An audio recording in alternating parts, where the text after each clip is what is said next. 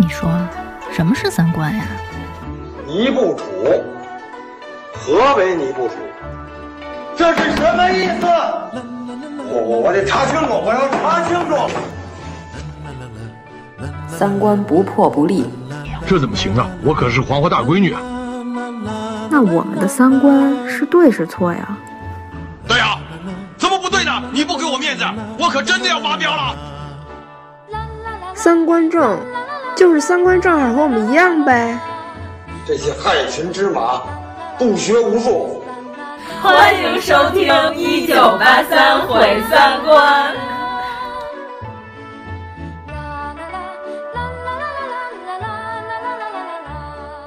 海娃不可能死。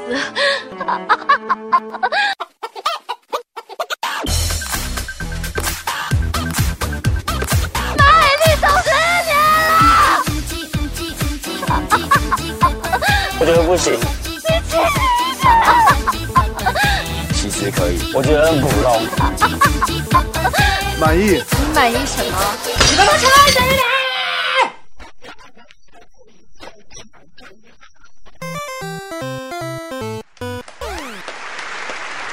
大家好，我是阎摩罗。大家好，我是王苏苏。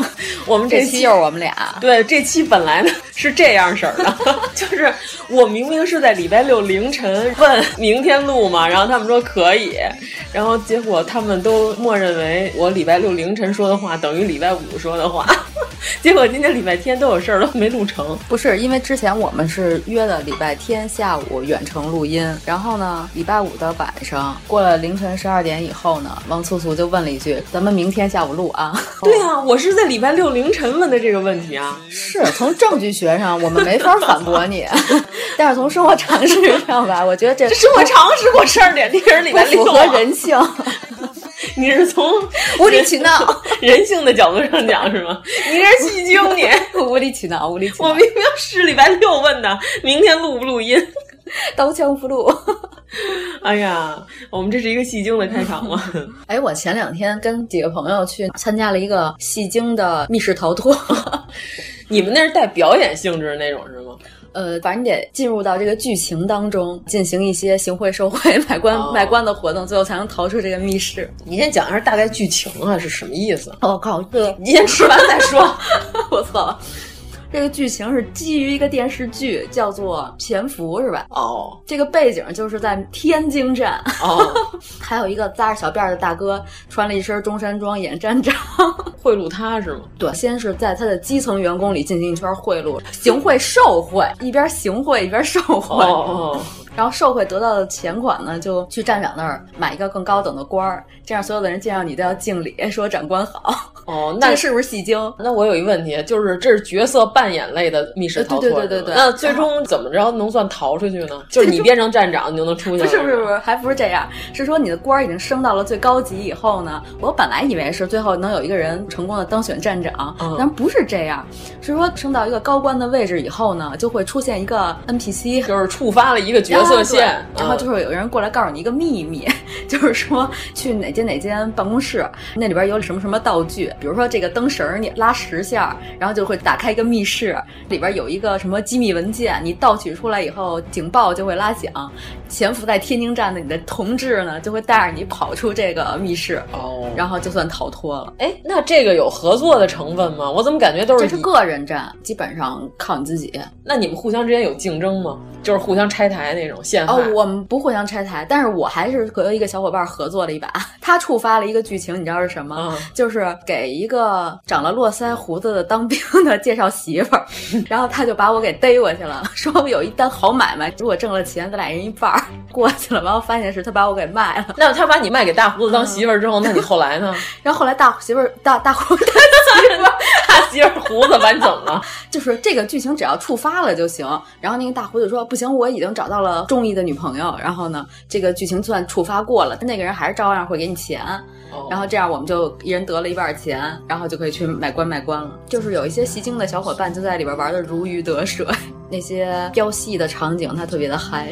哦，这样。嗯。就我之前看见有玩密室逃脱，就是玩那个风声，你知道吧？嗯就是必须得从里边找出老鬼，然后这种就更需要演技，就类似于这种。对对对，就是其中有一个必定是老鬼，但是他们就是必须得扮演，还得互相猜疑，然后互相撒狗血，或者他本身知道自己是老鬼，他得陷害别人。那其实有点像狼人杀，我觉得。对对对对对，然后好像据说啊，就是跟那个电影里剧情差不多，就是有人演周迅那个角色，有人演李冰冰那个角色。《戏精诞生》你没看啊？演员的诞生，我看了一些片段吧。啊，就欧阳娜娜，马已经走了十年啦，这是蚂蚁竞走时间最长的一次，蚂蚁一直在竞走。我是这样，这个综艺本身一点都不好看，嗯、演的特别屎。反正我到目前为止没有说令我感到震撼的演出，因为他们准备时间都特短。嗯。就是袁立大姐不是已经爆料过了吗？你知道袁立这件事吗？不知道。嗯，对啊，就是袁立大姐已经爆料过了，就是平均每个人准备两个小时，准备一小品，然后上去就开始生演。就我觉得能把词儿背下来就不错了。就是那些演员演的并不精彩，嗯、但是我觉得底下的评委和那些节目之外的那些东西都特别精彩。比如说，比如第一集章子怡撕郑爽啊，就是说她没有信念感，然后把鞋扔到了台上。后来黄圣依学鸡叫那集你看了吗？海娃已经死了，没有，你没看过，你你就错过了一个特别精彩，是就是你知道把章子怡吓出双下巴是什么效果吗？就章子怡看黄圣依演的直往后退，然后一下就纵出了一个双下巴，然后刘烨就是那样的表情，但是我觉得可能有剪辑的成分。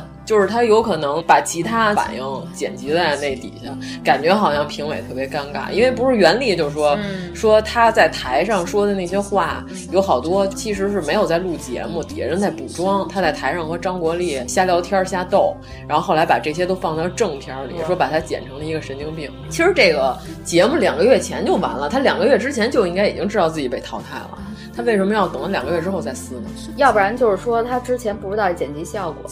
对他就是看完了剪辑特别生气，所以他才跟节目组。因为我看这样子不像是他跟节目组串通好了进行炒作。本来他已经好久不演戏了，他开始弄公益去了，等于说现在是一公益组织集团的一个负责人。而且说他这次参加这个节目所得的所有的酬劳，不是都捐给了尘肺病患者吗？就是他们集团弄的那个公益，不是说最后因为他把这事儿曝光了，跟他微信聊天那个小导演被开了嘛，被浙江卫视。后来算是辞职了呗。呃，袁立还跟他说，如果你要是找不到工作的话，欢迎你来我们这个集团工作什么的。后来他自己单录了一期，意思就是特别大度的说，我已经宽恕浙江卫视了，无论他们道歉还是不道歉，我宽恕你们了。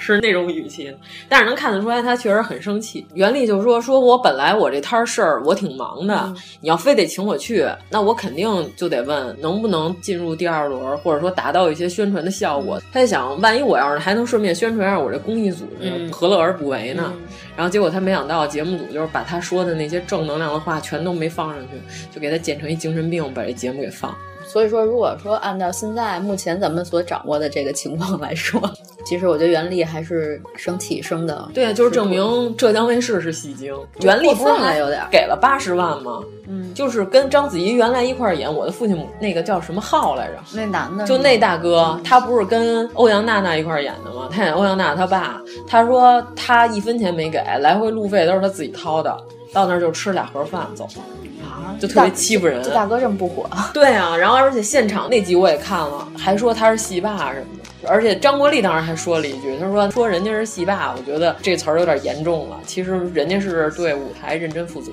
反正我觉得不管什么人和欧阳娜娜一块演，可能都得演成那样。欧阳娜娜，我印象里她不是一个拉大提琴的吗？她拉大提琴也不怎么样啊，那就她已经好久没拉了。那我说这话是不是有点过分？就是不是一混子吗？啊，你可以这么说。就是在大提琴界火了之后，靠着这点名声开始拍戏。那就像郎朗似的，好好把你专业搞好，不是也很好吗？你在娱乐圈掺和能有什么好啊？你看李云迪，他现在大提琴已经废了，对呀、啊，水平已经不太行了。他当时火是不是也是因为他年纪小拉到那个水平，就是大家觉得特别的？就最早网上有一个他八岁的时候拉大提琴的一视频，大家都说什么天才少女什么的。但是咱大提琴我不太懂啊，人有人专业懂的，就看底下那评论，就是你能看得出来，人家那个如果是真的专业评论和普通的，就只会说好听，然后要不然说不好听什么的这种。这些可能能是乾隆发的评论，就很专业，人家说的专业术语啊，或者说是他手法上啊什么的。有人评价就是前两天听了一次他的音乐会，说居然还不如他八岁的时候拉的呢，一看就是已经荒废很久了。那这就是一个伤仲永的故事。对啊，对，太可其实他在演戏上没有天分，嗯他能不能放弃这个职业？好好回去拉大提琴。对啊，他明明是在大提提琴方面是有天分的，为什么就放弃了？然后非得选择一个自己不擅长的事儿？你看过他演的那个什么小葵吗？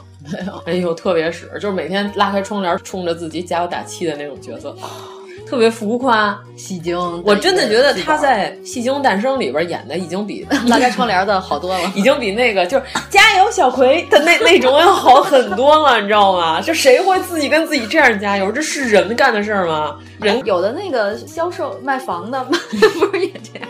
我觉得只有进错女厕所的何云伟会这样做吧，对着镜子，你能行，你可以的。然后一看进着女厕所，我觉得正常人不会干出这种事儿的。就现在好多这种浮夸剧啊，我们不是要聊演技，我们是要聊戏精这期主题，我们要回归回归。就是 叫侯耀华老师这事儿，你有什么评价？侯耀华老爷子包养的假凶手，我觉得吧，侯老师呢，在箱包市场买的那些包还是仿的不行，挺会过的。哎，咱们是不是还得顺便说一下？说一下这是什么？就是有可能我们的听众不知道这件事儿，就是侯耀华老师呢，他现在多少岁高龄？反正六十多了吧，应该啊，对，六十多，可能也快七十了。这高龄，然后收呃包一收包包了一个徒弟，包养了一个徒弟。这个这个动词，本来想说收了一个徒弟，收养了一个徒弟。然后这个徒弟呢，这个大姐看起来。不太像是说相声的这个范儿，嗯，对。然后就是大姐的脸呢，你肯定应该是整过，嗯、然后胸也应该是整过，或者是 PS 过。嗯、关键她的身份应该也是整过。大姐说自己是三国混血的九零后，嗯，对对。然后 然后年龄也整过，年龄好像是整少了十岁，据说啊。他给自己还起了一个外国名叫安纳金，就是绝地武士。哎，听着特别像麦克隋，《星球大战》里的达斯维达，之前是安纳金。哎，其实我觉得麦克隋还不错，麦克隋演的那个女列车员不错。麦克隋也是，哎，咱一会儿得说，麦克隋是表现型人格戏精。这位安纳金呢，这绝地武士这大姐呢，她做了一件什么事情呢？她把那个侯耀华给她买的这些名包，还有两个人一起玩耍的这个什么逛街四小时这些微博，还有两个人一起合影的这些自拍。都发在了自己的微博上，结果呢，就是有一个大 V 给转了，说这到底是收徒弟啊，还是包小三儿啊？除了包，还买了一对情侣表，就是请问这个师傅跟徒弟戴情侣表这事儿是否正常？那你就看一下郭德纲和岳云鹏 戴没戴情侣表呗。可是咱们俩梳了情侣头啊，哦，他们俩的发型是一样的，那倒是真的。那看来他们这个相声界还是有一些不寻常。然后购买了这些物品之后呢，包养的这个。徒弟还把他们俩一起的合影进行了深度的 PS 和美图秀秀，就是侯大师的嘴唇和锥子脸 令我们印象深刻。关键是侯耀华什么时候变成说相声？不是说侯耀华六十多了以后拜拜的常宝华，常宝华对，但是他之前没说过相声啊。我挺喜欢常宝华的孙子的，孟长远的演的妇女同志。我好像就是喜欢那些反串的坤角。你没演过女的，根本就不喜欢。这事儿闹得沸沸扬扬之后呢，第二天又产生了新的剧情，就是侯大师这些包实际上是在广州买的一些 A 货，嗯嗯，然后被那个店主给爆料出来了。当时店主和侯耀华老师进行了热烈的合影，非常的愉快的合影。然后所有买的那些包照片都拍来了，就是那几个款式，就一个都没落下，全拍了。第三天，剧情又发生了反转，就工商局对白云 A 货查抄，进行了查抄。哎呀，这个剧情真是一波三折，每天都有新的西瓜吃啊！然后安纳金也在自己的微博上向侯耀华进行了道歉，说自己对侯耀华的生活产生了负面的影响，说希望网友不要猜测，说我们俩就是纯粹的师徒关系。并且只是口头拜师，还没有进行正式的拜师礼。以上就是这个事儿整个的这个发展脉络。对，就是这个安纳金大姐呢，已经把自己微博上那些比较露骨的那些图片都删掉了。在刚出事儿的时候呢，我热烈的翻了一下她的微博，就感觉就是心情此起彼伏，每一帖都是哇，还有这一种，还能还能，关键是微博居然没有屏蔽的，我觉得这种就应该已经被微博都屏蔽一百八十多次了。但是高晓松发的好多微博都被 微博屏蔽了，自拍吗？不是自拍，啊、不是自拍，自拍那些都没屏蔽。啊，我觉得自拍那些应该屏蔽。就是这个大姐的那所有那些照片都是介于就是几乎需要屏蔽的那个边缘。反正当时我在公共汽车上看的，他们说：“哇塞，你居然敢在公共汽车看这个？”人家该以为你该看黄网了。我说：“不行，我得趁着他删了之前，赶紧把这些帖子都欣赏一遍。”那你还行，关键吧？我觉得这大姐戏精的地方是在哪儿呢？侯小华可能就没把她当回事儿，就去买个包，娱乐没娱乐咱就不知道了。那个有没有惹着惹着咱都不知道了，可能有，可能没有，这咱没有证据，不能瞎说。哎，你天津话是不是就会说这几句？嗯，凑合吧。我也没有什么高级的天津，我最近都在苦练新疆话，新疆话。连睡过吗？佛斯，佛斯，佛斯到底是什么意思？就是类似于是我说，就差不多这意思，哦、就是俩人睡过吗？我说，就是差不多这意思。你小猪佩奇白看三集了，大嘴巴扇死你了！就侯大师，甭管他们俩有没有发生过以上我们揣测的这些很有可能发生过的事情，但是呢，我感觉这个大姐肯定是夸大了侯耀华与他之间的关系，应该没有他图片上所说的关系这么密切。就这大姐是一个表演型人格，你看她夸张了自己的经历，她说自己是什么美国也不是哪个名校毕业，他们这种可能自己真的相信自己是有过这种对对对对，是一个好莱坞明星。是一个法国、越南、中国三国混血，就是他所有说的这些都是假的，因为后来网上有人爆料了，这个大姐籍贯是我国中原某地区，嗯，对，中原某地区的一个大姐，就是被她的好友在微博上说这女的我认识，这不就是那个谁谁谁吗？小谁那老谁嘛？她现在怎么整成这样了？还好意思说自己是三国混血？三国混血应该还是麦克隋那样，没见过那么难看的混血。对，麦克隋长得有特点，特别适合综艺。对我还挺喜欢他的，其实他长得一眼就能让人记得住，特别像外星人。就是咱说到咱这期的重点，咱不是这期要聊戏精吗？你觉没觉得他就是一种表演型人格？嗯，他喜欢美化自己的经历，他所有的这些经历几乎都是假的。就比如说，那李莲花大姐不也是吗？李莲花人家确实是在好莱坞拍过戏了，人是《生化危机》也拍过了。还演了一个非常重要的角色，艾达王嘛，艾达王。就比如说，我在路上和某一个明星，然后擦肩而过，说：“哎，这不是那个什么什么老师？我特别喜欢您，能跟您合个影吗？或者要一个您的签名吗？咱俩自拍一下。”叭，拍了一张。普通人就是发朋友圈说：“你看我今天在大街上碰见谁谁谁了。”就这个就叫普通展示。但是呢，这个大姐呢一定会说：“我和我的朋友，比如随便说一个啊黄晓明，我们俩是多年的好友。今天我们俩一起吃了顿饭，然后把这张照片放上去，他会编一个故事在上面。就这种谎言，他自己说了之后，自己就相信了。对，这个特别 对，确实是有这个特点。就是他真的能坚定不移的相信。就是我觉得他跟侯耀华那些合影，可能他们俩关系也仅止于就是俩人就认识这么几天。这事儿值得花这么多篇幅啊！不不，就我们就说呀，就是从这个人格就开始说起。你看哈，咱那天咱们群里的徐冬梅、采泡沫还问我呢，这个芮成钢算不算是？我是国家领导人型的戏精，算不算？什么意思？这种类型的哎，戏精。其实他芮成钢这事儿和那大姐其实有相似之处，就是自己说完的这些话自己就信了。对啊，他只是代表央视采访过克林顿总统。嗯而且他只是一个记者的身份，就问了几个问题，然后从此之后，他每次提起克林顿的时候，前面都要加一个前缀，叫“我的朋友克林顿”。就我的朋友克林顿曾经说过，还不如高晓松那句“那会儿我是哥们儿”，但是可能人家真的是哥们儿啊。高晓松和马亲王也许真的是哥们儿，但是我觉得我的朋友克林顿这句话不能随便乱说吧？他们俩真熟吗？克林顿只能和莱文斯基熟，怎么能和你熟呢？你一介男子儿。哎，那你生活中有没有碰到过这种我是国家领导人型的戏精？哎，就特像出租车司机那范儿的。不不不，你说的这种和咱们说的这种还不太一样。咱们说这种就是哪个名人都是我的朋友，哦、我跟谁都认识。或者咱们再延伸一下啊，就这种类型的戏精是什么？你说什么事儿他都这我熟啊，啊我知道啊。不是高晓松吗？高晓松他确实熟，你无法证明高晓松跟马伯庸不认识。或者说，在某一个领域，就是你随便就是聊了两句，这领域我擅长，这我会啊。但实际上再一探讨，你会发现他其实一点都不会。就这种人在生活中是不是有？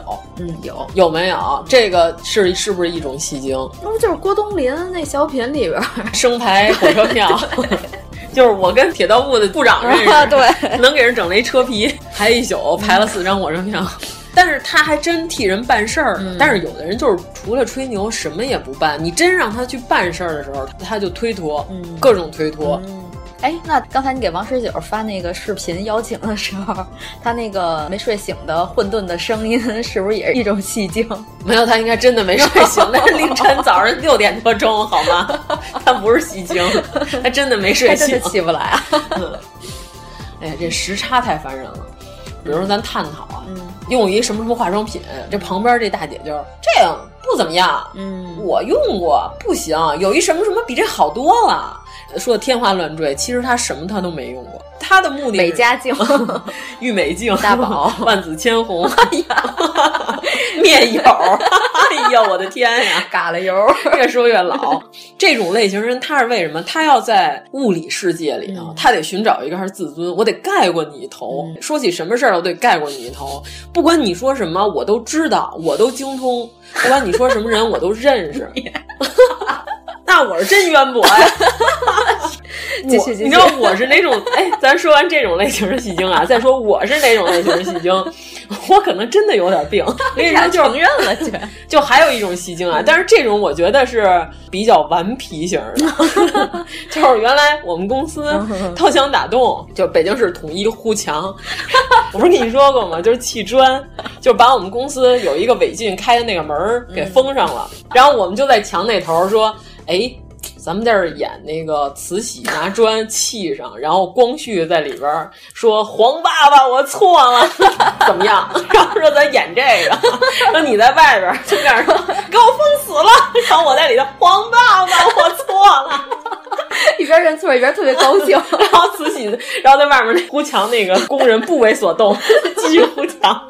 我们这算不算一种戏精？Papi 酱 哦，对，Papi 酱，我觉得就是如果戏精用在正常的地方，嗯、或者说是正确的渠道，嗯、人家是会为了生活来增添色彩对对对，就是很有意思。好多演员和搞娱乐事业的人，其实或多或少都有点戏精的成分。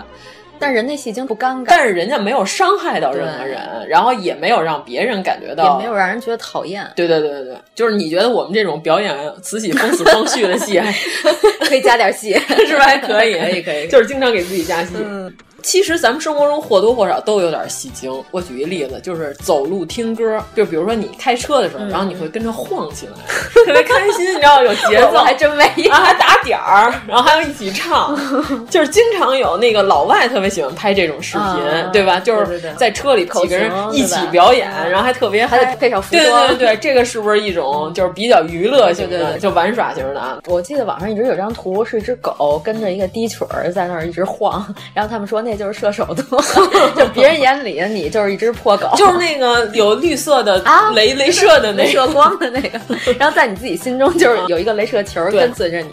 就是前一阵咱看那个《极道车神》，就是那大哥不就是一直带着音乐吗？他们好多人就是说把这个歌自己放在耳机里，走在路上，感觉自己就是人生的主角，就是自己是自带 BGM 走在路上，就是相当于自己扛了一个、嗯、双卡录音机是吗？双卡双待那种，嗯、双卡双卡双待。手机开心，确实是两盘带子。对对对，就是这种。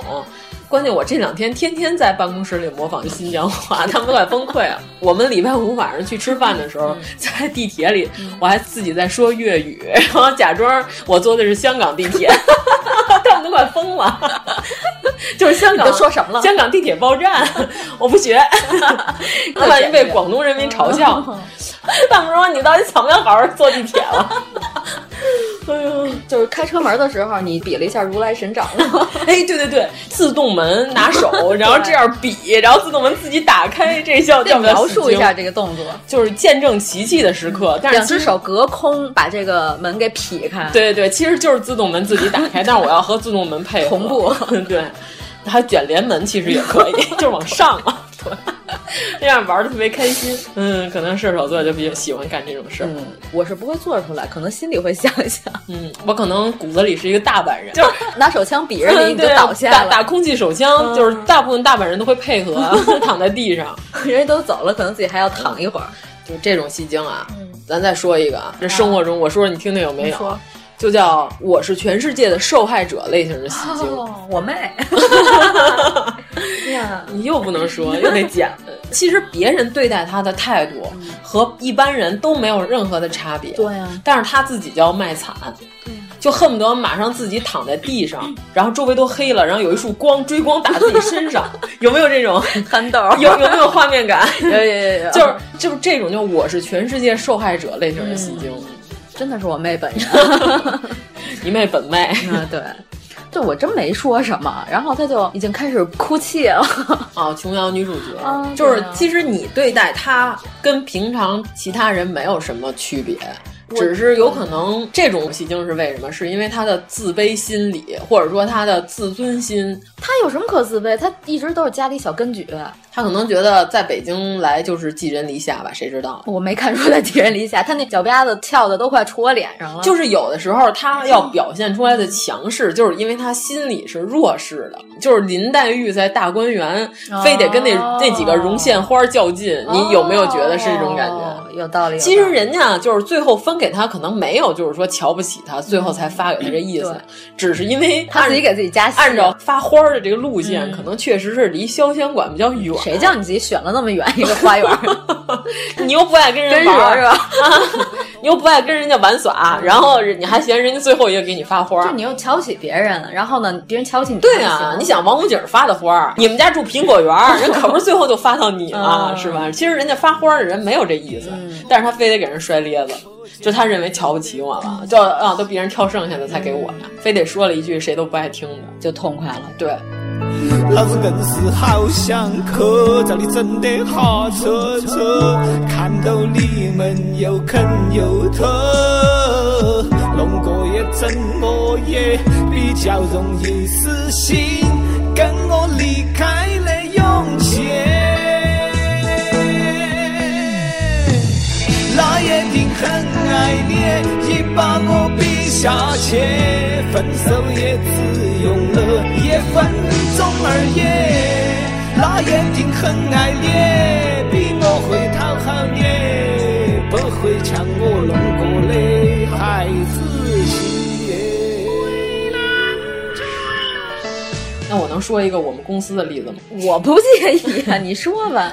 就是我们办公室就有一大哥特逗，饮水机的水快要用完了，其实谁也没说你给换桶水，他看出来快用完了，他马上就说说我换不了水，我腰椎间盘不好，我都好几年没抱我们家孩子了，然后就怕突出。但是话说回来，办公室里是只有他一个男的，是吗？有好几个男的呢。那他没必要啊。对啊，然后关键我们旁边同事另外一个姑娘说，这水我都能拎起来，你拎不起来。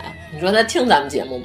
我哪知道？活该！不听算他的造化。还有关键就是我们办公室前两天所有的设计都被老板臭骂了一顿，臭卷了一顿。为什么？故事是这样的：快到下班时间了，我们在群里问还有活吗？就是说没有，谢谢。我都能把那截图给找着，就是真在群里说谢谢，说谢谢。这是谁？呃，应该不是跟我们扎针这人，是我跟他对接的那个同事。然后我说没别事，我走了。他说好的。完了之后扭脸儿，到了十二点，就是这件事我都完全不知道，你知道吗？这活儿也不是发给我的。到了十二点，不知道是谁发过来一个两百页的一个册子，问第二天早上能排好吗？呵呵，请问，就是作为一个专门进行图书排版的专业的阎摩罗老师，两百页册子一宿能排完吗？你带图的，哎呦我去，带排版的，里边都是图表，必须得重新勾。以我这种玩忽职守的速度，大概两百页的话，三。三天，至少了吧？对，就是全心全意的、啊。对，这个是十二点的时候问的，问第二天早上能不能好。首先，我认为问出这句话非常的外行，嗯、就是这句话我觉得都不应该问。问出来之后呢，就应该，哎呀，我怎么能问出这样的问题呢？然后跺跺三脚，抽自己 几个嘴巴。对，这种问题问都不要问。然后其次，这个东西当然排不完，嗯、这是大家都知道的一个事实。嗯、甭管是原来在出版社干过，你这手多快，除非这两百页怎么能排完啊？小说。嗯，能排完，对，就是往里灌字儿。对，如果说它是一个全彩的一个册子，里边带有图表，而且是一种医学的图表，不，图片只能按照像咱们小学的语文书那样排，就一个方块一个方块这样排，嗯，然后里边灌一些字儿。这样的话，手最快的人勉勉强强一天里，我觉得两百也不行，两百太多了。对，然后关键是里边还有一些需要美化的图表，哦，就是如果说不是我们这专业的人，你们大概理解一下。就比如说冯小刚导演，今天早上突然有个制片人问他说：“我有一片儿，你下个礼拜能不能拍出来？” 然后呢，对对对冯小刚导演可能会啐他一脸黏痰，但是并不能给他拍出什么片子。哎，那比如说真让你干，你大概你觉得你多长时间能干完？就这个呀。嗯我觉得怎么着，就一个人肯定是干不完。如果说这么大量的内容，你说正常的工作的时间内，我们就第二天生熬一宿嘛，排完了。就是通宵嘛，多少人？四个设计同时排的。我的天！我早上六点多走的，就排一宿。所以我刚才说那个两百页三天一个人根本就不可能的。除非要按我的手速来说，我能排完，但是你得给人时间，你不能说今天十二点发过来，第二天早上我就要，还问没说半个小时以后要。对啊，然后关键是什么呢？就是这件事儿在我们全都不知情的情况下。直接就告到了老板那儿，说设计不干活了。呵呵，你看，我是全世界的受害者 产生了啊！对，就是设计都不干我的活了，已经设计要造反，然后也不给加班了，到了十二点找不着人了。就是之前你在群里问还有事儿吗的那个人已经死了。但是那个说谢谢的人给你扎的针，但是他们在一个群里啊，哦、就是装没看见，就是没有没有这句话，没有这册子要排不出来，我第二天早上起来我就是活不了了。哎，他这个状态特别像《九色鹿》里边那个王后 啊，对对对对，国王告状，我要穿九色鹿的皮，穿不来我就死那儿。对。差不多就是这状态，然后第二天老板就是说设计为什么不加班，把我们全体卷了一顿，然后并且就是说谁不干活滚蛋，然后要不就扣奖金。从何说起？对呀、啊，然后我早上就黑人问号，那你就带着你王后过呗。就你没有做一件你不知道的事儿，所以你要被骂。就因为别人觉得自己是全世界的受害者，就是什么支持着你在这个公司干下去呢？全世界广告公司都这样。没有任何本质上的差别，只是在这样和那样的各种方面会有一些奇怪的问题产生。但是，就这个行业，我觉得已经这样。就是此时此刻，我那天早上我还扮演了一下戏精。嗯，你干嘛了？就是我说以后广告业能不能变成这样，就像奢侈品行业一样。嗯、我说什么时候我们这个行业能变成这样？就所有的客户进来的时候，就跟经常不买奢侈品的人，你知道吧？他进奢侈品店，他有一种状态，就那种战战兢兢，你知道吧？我知道，就就那种谨小慎微，然后周围的空气都好像就哪儿都。不敢动，嗯、然后这包拿起来也不敢翻价签儿，嗯，然后就是偷偷看一眼。他要问服务员说：“请问一下，这个款式的包还有没有其他颜色？”嗯、我们的广告行业以后如果能变成卖奢侈品行业的那些服务员那样，我们就翻一个白眼儿，懂不懂啊你？这就这一个色儿，这今年限量款。就我特别希望我们的广告行业可以变成这样，拿起桌上的折页都特别战战兢兢啊！对对对，都不敢翻。然后如果旁边突然过来一个服务员说：“我给您介绍一下。”啊，不用不用不用，我就随便看看。嗯、就什么时候我们那个我们这个行业也是做设计的呀，他们也是做设计的呀，凭什么区别待遇这么大呀？人家是门店，你也把广告公司的门脸装修好了，可能也行，你试试。老师说在橱窗里站几个设计？这是我们今年限量款的眉纸，这是我们公司。哎，你说的这个有点像理发。托尼老师，就是您有没有经常用的理发师？哦，没有是吧？经常用的设计师。我我给您介绍一个总监，您稍等一下。那个托尼老师，托尼老师过来一下。然后托尼老师翘着兰花指就过来了。对对对，啊，亲爱的，什么事儿？哎呦，可惜我们这是个广播节目，你不能看到我的身段。然后客户拿剧本册子来说：“哎呦，亲爱的，这款可不适合你们公司。”对对对对对，亲爱的，这款可显你们公司脸大。对，你可不能剪这个发型的头发。你这突然一下不不是奢侈品行业，突然变成理发了，这个不行。但是我觉得发廊小弟好多都是戏精附体，许多个托尼。呃，对，然后还有那些健身房的那些私教，挺害怕的，不敢挨着他们。确实有点害怕。这全世界我只喜欢一个戏精托尼，就是小罗伯特托尼。小罗伯特托尼。然后就是这种，咱咱算上，我是全世界的受害者类的啊。再给你念一种啊，还有一种叫你们都是我的洗脚婢，这种类型的戏精有没有？你们都是我的冷特婢，就是婢啊，是婢女的婢，就是你们都是给我洗脚的丫鬟，就是快扶哀家起来，这种类型的，就是这种跋扈型的戏精，你见过吗？也许有吧，不能说。我还见的不是很多。嗯，就如果你要在我面前想证明你是我爹的话，我可能会马上就告诉你我是你祖宗。就是可能这种在我面前不是很多，嗯，除非是你真正的爹。对，除了我真正的爹之外，剩下的我都是你祖宗。我再找一种啊，这叫我是仙女类型的戏精，有没有？这个我我是仙女儿，这种多不多？你碰到过这种类型的戏精吗？当然有了。就是咱们之前节目里说过关于这个性骚扰的这个问题，但是呢，有的人人家真的没有骚扰你，但是他认为别人就看他就是对我的骚扰。我是我们家长得最好看的，你这个时候一定要把那个、嗯、那个大姐的声音配出来，嗯、关键她还带着鼻音。我是我们家长得最好看的。不不不，你说鼻音那是大谷学员哦，大谷学员是林从演的另外一个角色。哦哦、呃，特别喜欢林从女士。我是我们家长得最好看的。净遇到那男的远远的吧，冲我指指点点的，一个个都没安好心，吓得我吧，就怕他们欺负我。关键就是我是仙女类型的，就是还表现在玛丽苏的人格有没有？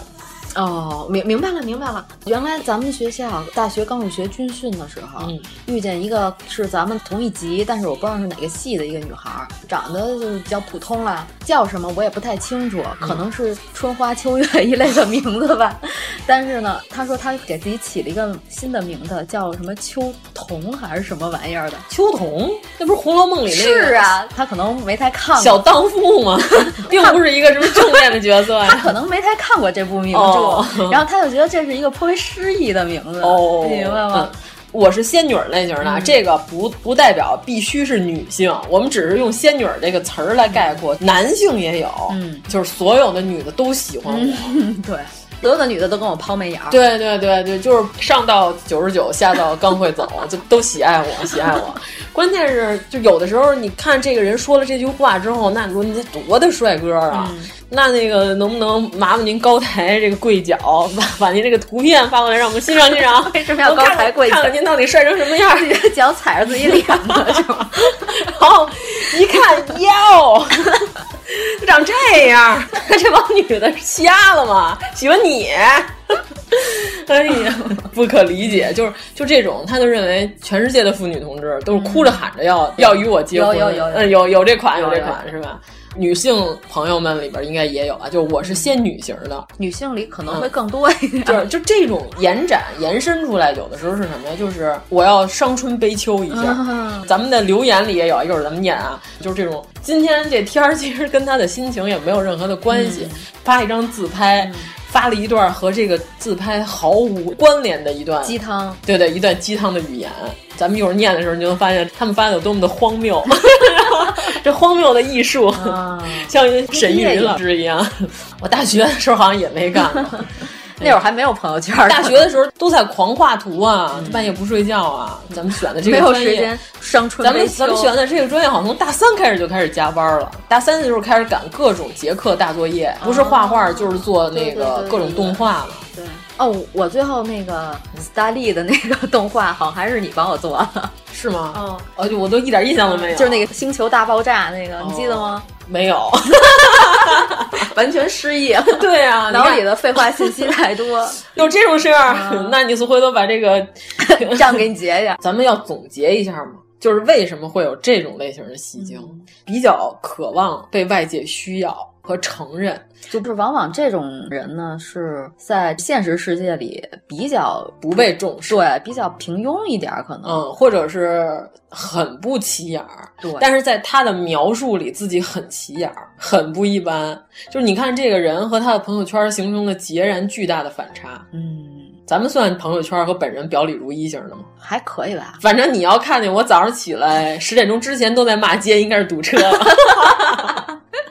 太不像话了！蔡武人桥底下为什么会有卖鸟的、卖串的大爷？我了！就这停这车这地儿是不是人停的地方？幸亏再也不去南城上班，你已经搬回去了。哎呀，太快了啊！每礼拜四、礼拜六，蔡武人桥那个环岛底下那一圈全是人，我去。然后摩的停在大马路上，就是公共汽车就别想过，就得在那儿喊谁的车推开，然后才能走，就这样，你知道吗？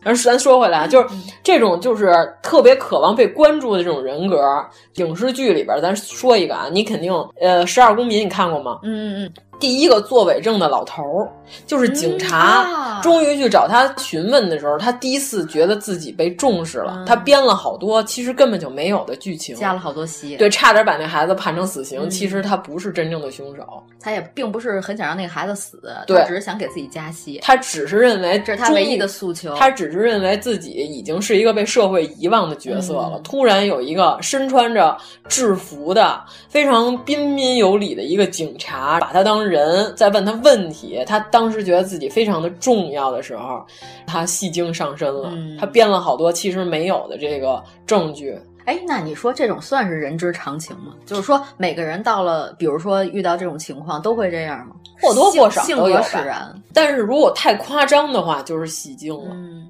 对吧？咱我再举一个例子啊，就是父母型的戏精，就比如说。我为了孩子，我不能离婚啊！哦，我为了孩子，我要去工作呀！哦、我为了谁谁谁，我不能怎么怎么样啊！但是其实你为了孩子才应该离婚呢。嗯、你们每天这样生活根本就不愉快的情况下，为啥子不离嘞？对呀、啊，你这个川普不错呀。然后再重说，为啥子不离噻？这不是川普，这好像莫非是有一点湖南的口音？反正是那个方位吧。嗯，是不是有这种？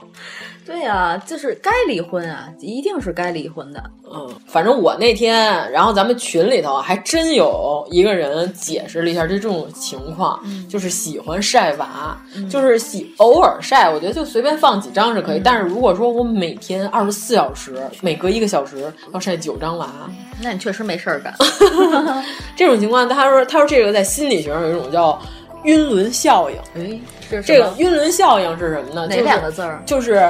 月晕的晕，光晕的晕，对，光晕的晕，啊、轮是轮子的轮。嗯、这个意思是什么？就是如果一个人在某一方面表现很优异和突出的情况下，人们往往就认为这个人整体全方面优异。一般是广告特别爱请明星来做代言，就是这个原因。就是如果这个明星，比如说他的形象是优秀的演歌双栖，然后还什么家庭又照顾得很好，他代言那些、嗯、呃母婴啊、妇幼产品的时候，你就会认为这个。产品和这个明星一样优秀，嗯、就是这就叫晕轮效应。哦，我明白了，就是那些真人秀，因为你觉得，比如说这个明星他唱歌方面特别的突出，嗯、你就觉得他在跑步上肯定也差不了。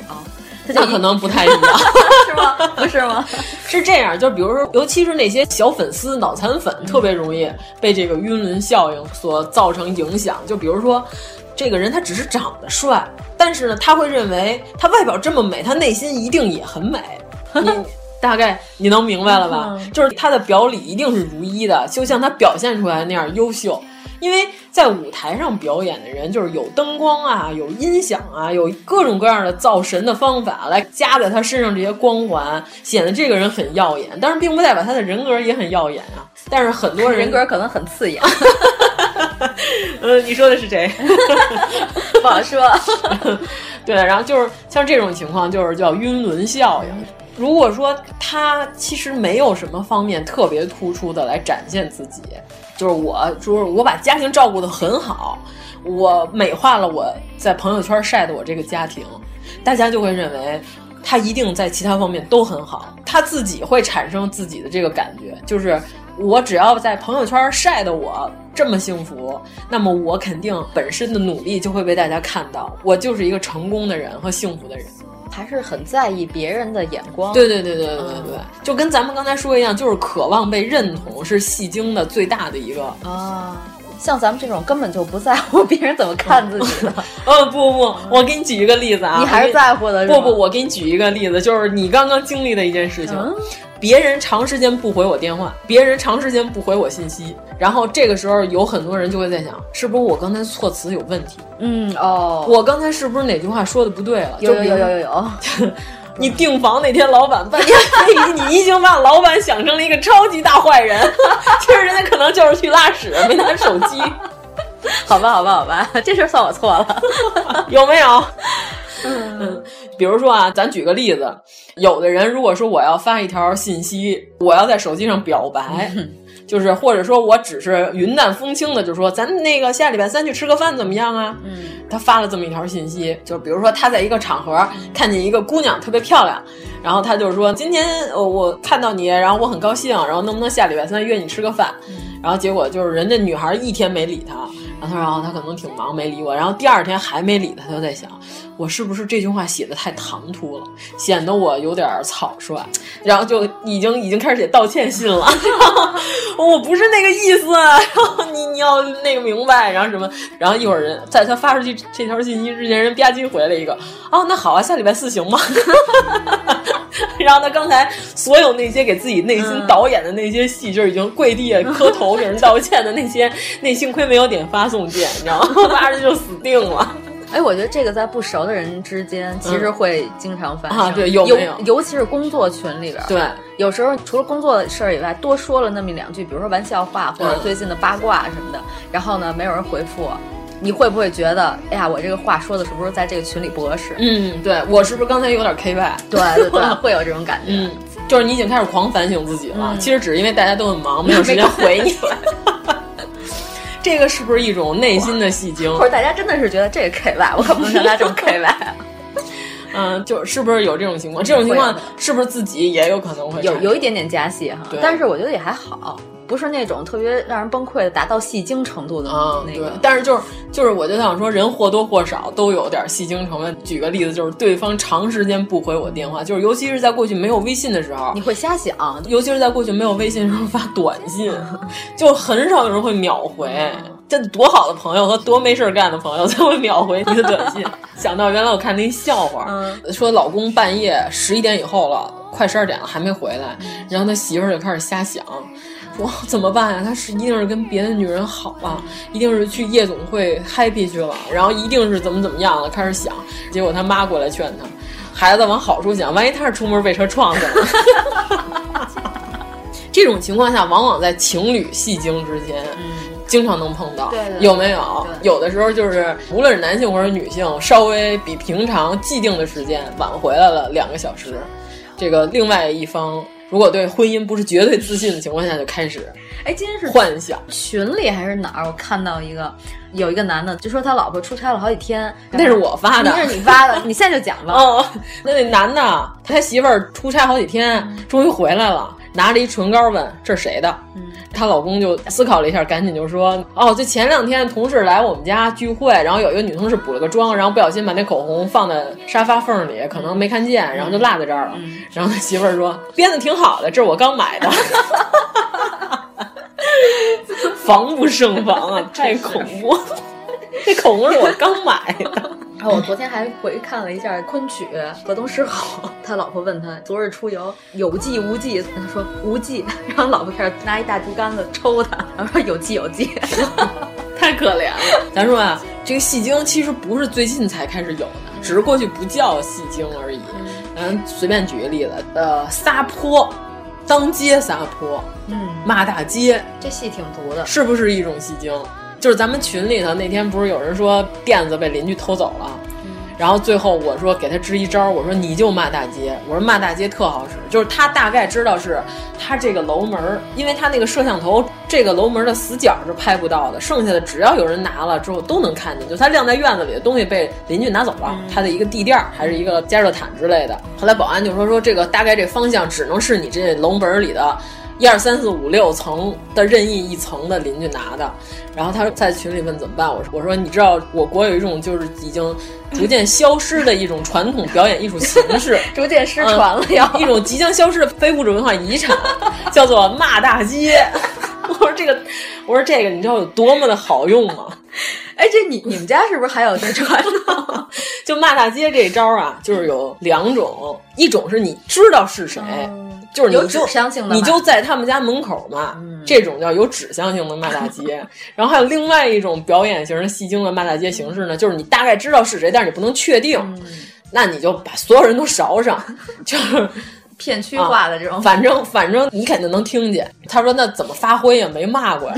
我就给他找了一个视频，是一个农村妇女，一个一个大姐，就是农村有那种自己盖的二楼那种楼房，你知道吧？就对方是三楼，他是二楼，他站在房顶上，就是以那种非常有穿透力的声音，就开始骂街。我说大概就是这个效果。然后呢，我说就是怎么脏怎么卷，就是卷那种黑街，你知道吧？然后然后就配合坐地炮吗？不用不用不用，就骂街是骂街，就是撒泼是撒泼，这两种表演艺术形式。咱们、那个、就像能剧和歌舞剧的区别。对对对对，就是关键。第二天人家在咱们三观群里说：“嗯我靠，那地垫真的还回来了。”骂了是吗？他就骂完了，然后第二天偷东西的邻居趁着月黑风高，把地垫塞到垃圾桶里，等于说就还回来了。就他肯定就是谁睡我们家地垫生的人没屁眼儿啊，什么之类，就生的女儿像星星啊，生女似狒狒。关键就是第二天给他塞到垃圾桶里了，但是他说感觉我赢了，是不是有这种？我的诉求达到了。对啊，他肯定听见了，他才会把这个地垫给你塞到垃圾桶里。他说虽然是脏了，但是我估计以后再亮不会有人偷他们家了，知道他们家不好惹。就是骂大街有一种震慑性作用，你知道吧？你乐什么？这种都是原来我们胡同里的艺术表演形式，在门道里头骂，院里人都能听得见。现在可以移植到现在在楼房里呢，二十层以上听着有点费劲，你得买那个暗轰那个喇叭，对你得用那个东西骂才行啊。反正好使，嗯、就这种算不算是一种戏精？就是最早的戏精的表演形式。有的时候是什么呀？就是那种撒泼的妇女，就是你没怎么着她呢，我可活不了了。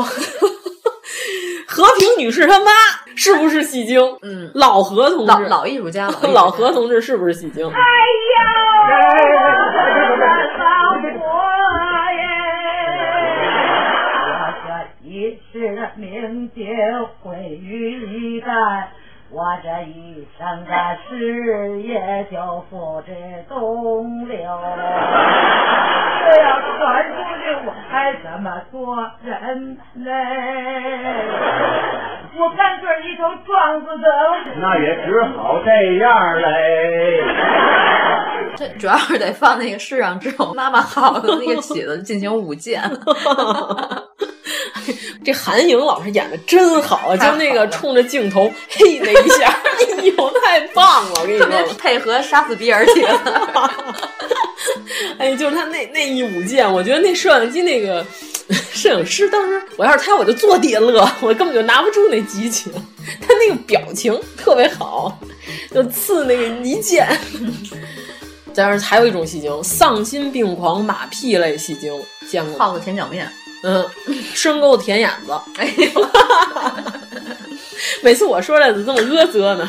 小蓝道，你看我多多文明，嗯、是不是有有没有这种戏精？他有了，比如说啊，就是公司群里头，嗯、一般是领导随便说了一句，咱们这个群里头有人留言啊，就大概意思是什么呢？这个春节期间，呃，给大家多放了一天假。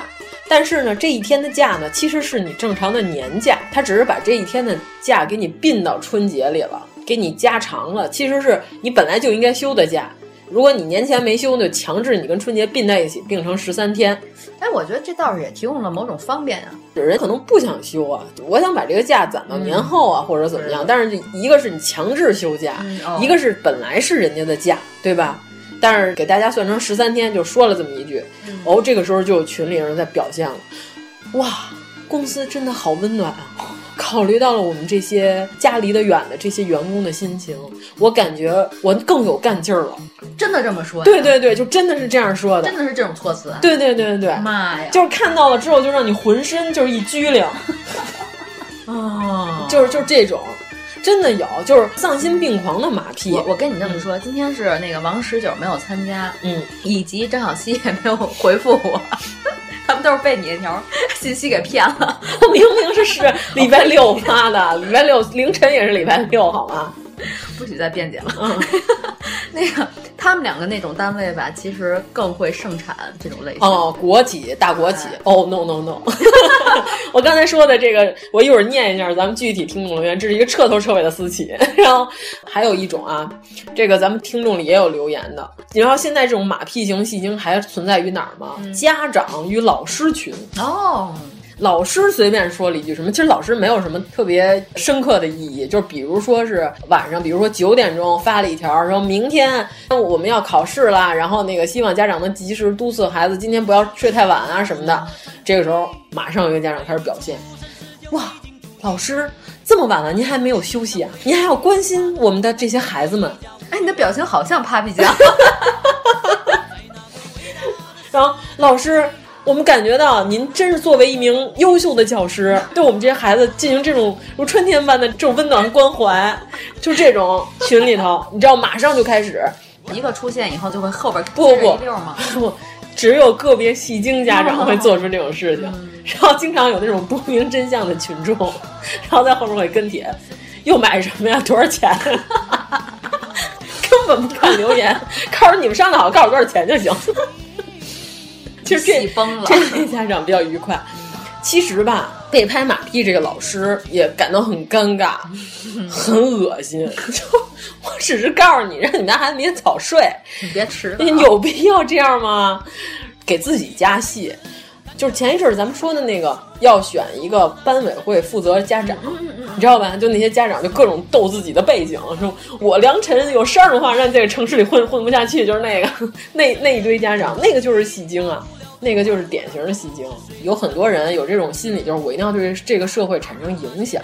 你记得前一阵儿腾讯有一个活动，一人捐一块钱，购买那些什么自闭症儿童啊，什么那些儿童画，就有七岁、八岁，还有十几岁的小孩画的，还有三十多的，但是他的心智其实永远停留在了十几岁，就是自闭症儿童画的那些画。就是为什么那一帖能那么火，在朋友圈转发，其实就有很多人就认为，虽然我只花了一块钱。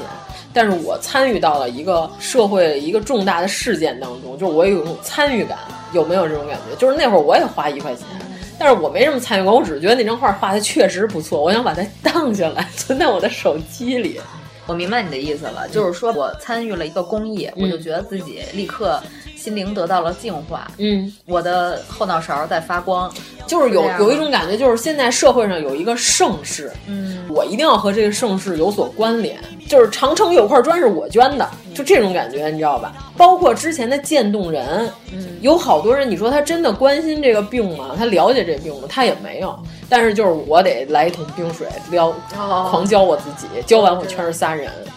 属于是这种情况下，我一定要参与，我有参与感，这样我才不会被社会遗弃，我不是被别人遗忘的一个角落。就是如果这种情绪不断的放大，放大到一定程度了，就是有一种非常典型的表现，这种人格叫键盘侠型、忧国忧民型戏精。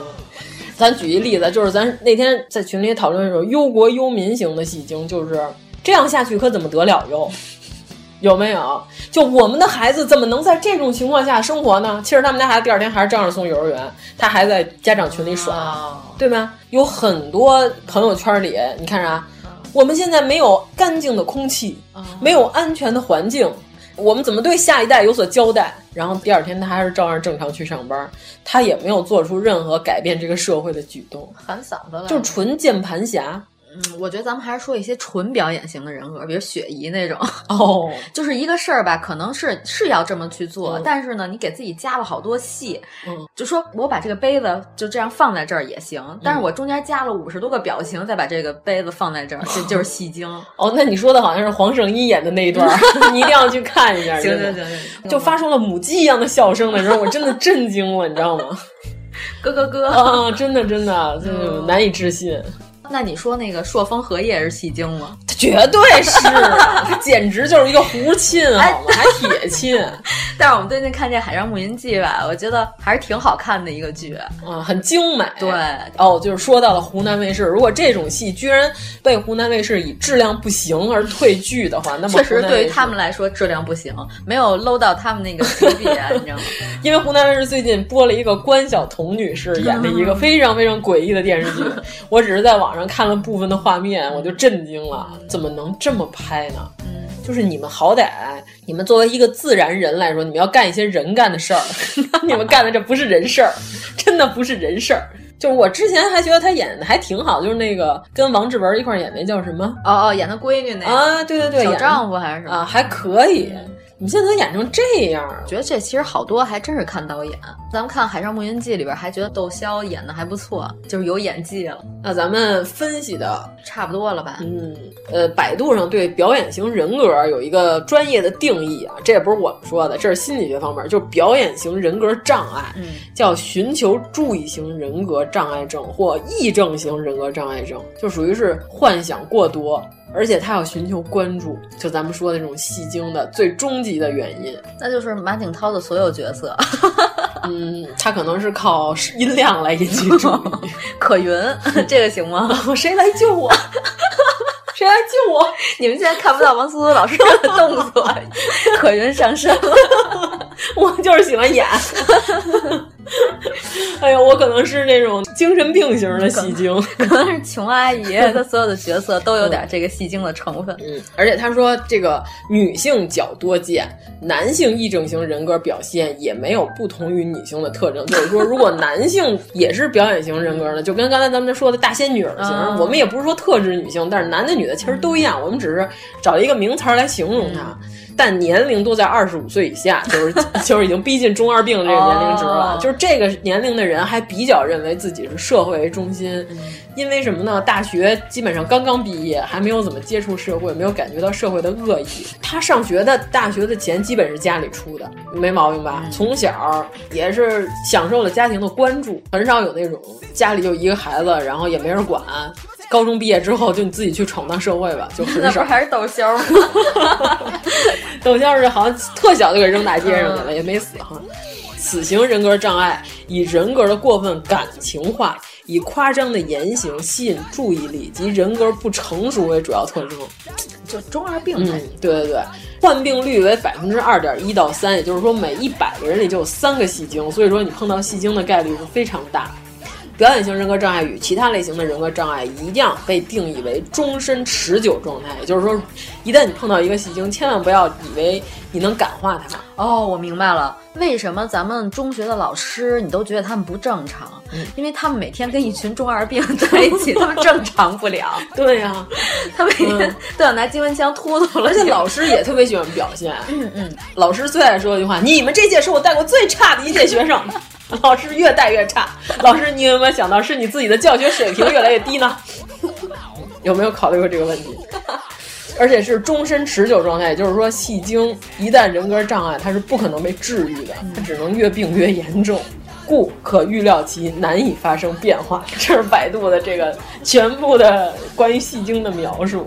咱们是不是现在可以念一些这个优秀的听众的留言？好了，嗯，非常的精彩。这个是咱们群里的蔡好运给咱们留的、哦，就是美滋滋是吧？美滋滋，他这个潮汕口音呢太牛了，所以呢，我们认为必须得听一下原声。对对对，快离着近点，嗯，放大点声。我前女友的家呢，其实就在我家附近，然后她也在离我家大概呃不到五分钟路程的地方开了一家店，在一个红绿灯路口的地方，然后那条路是我每天都必须要经过的，所以每次我、呃、和我老婆经过那条路的时候，我只能目视前方，我不能看其他的地方，因为如果我如果我们按正常的行驶的路段的话，他的店在我左手边嘛，那我只能看着红绿灯的前方，我不能看向左边。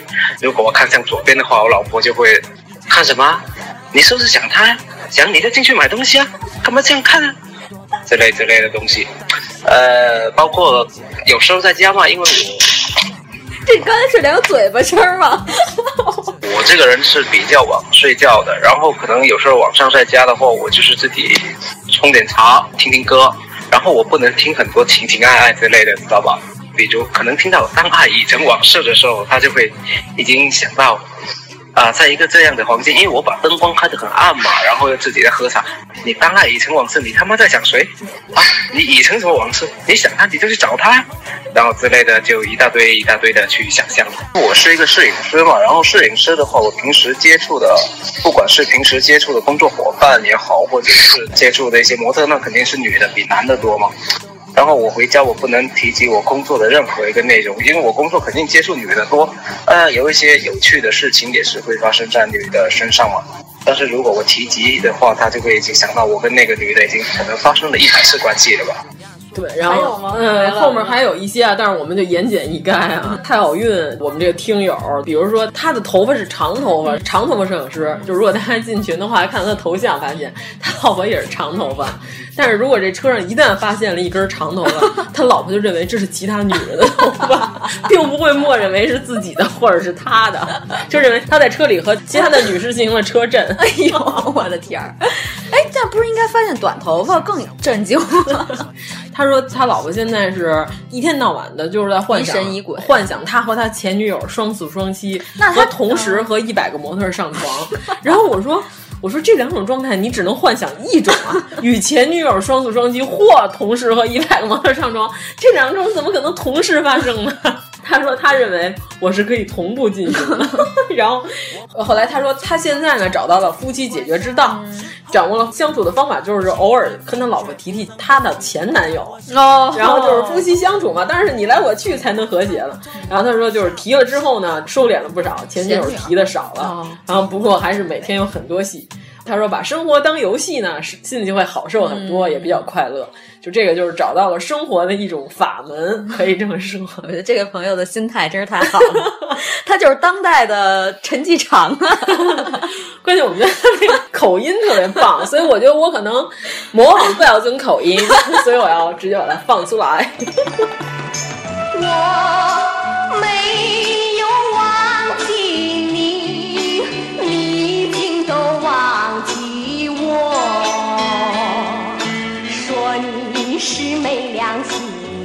点没有错，一点也没有错。你不该欺骗我呀，你不该欺骗我，抛弃了我，你抛弃了我，为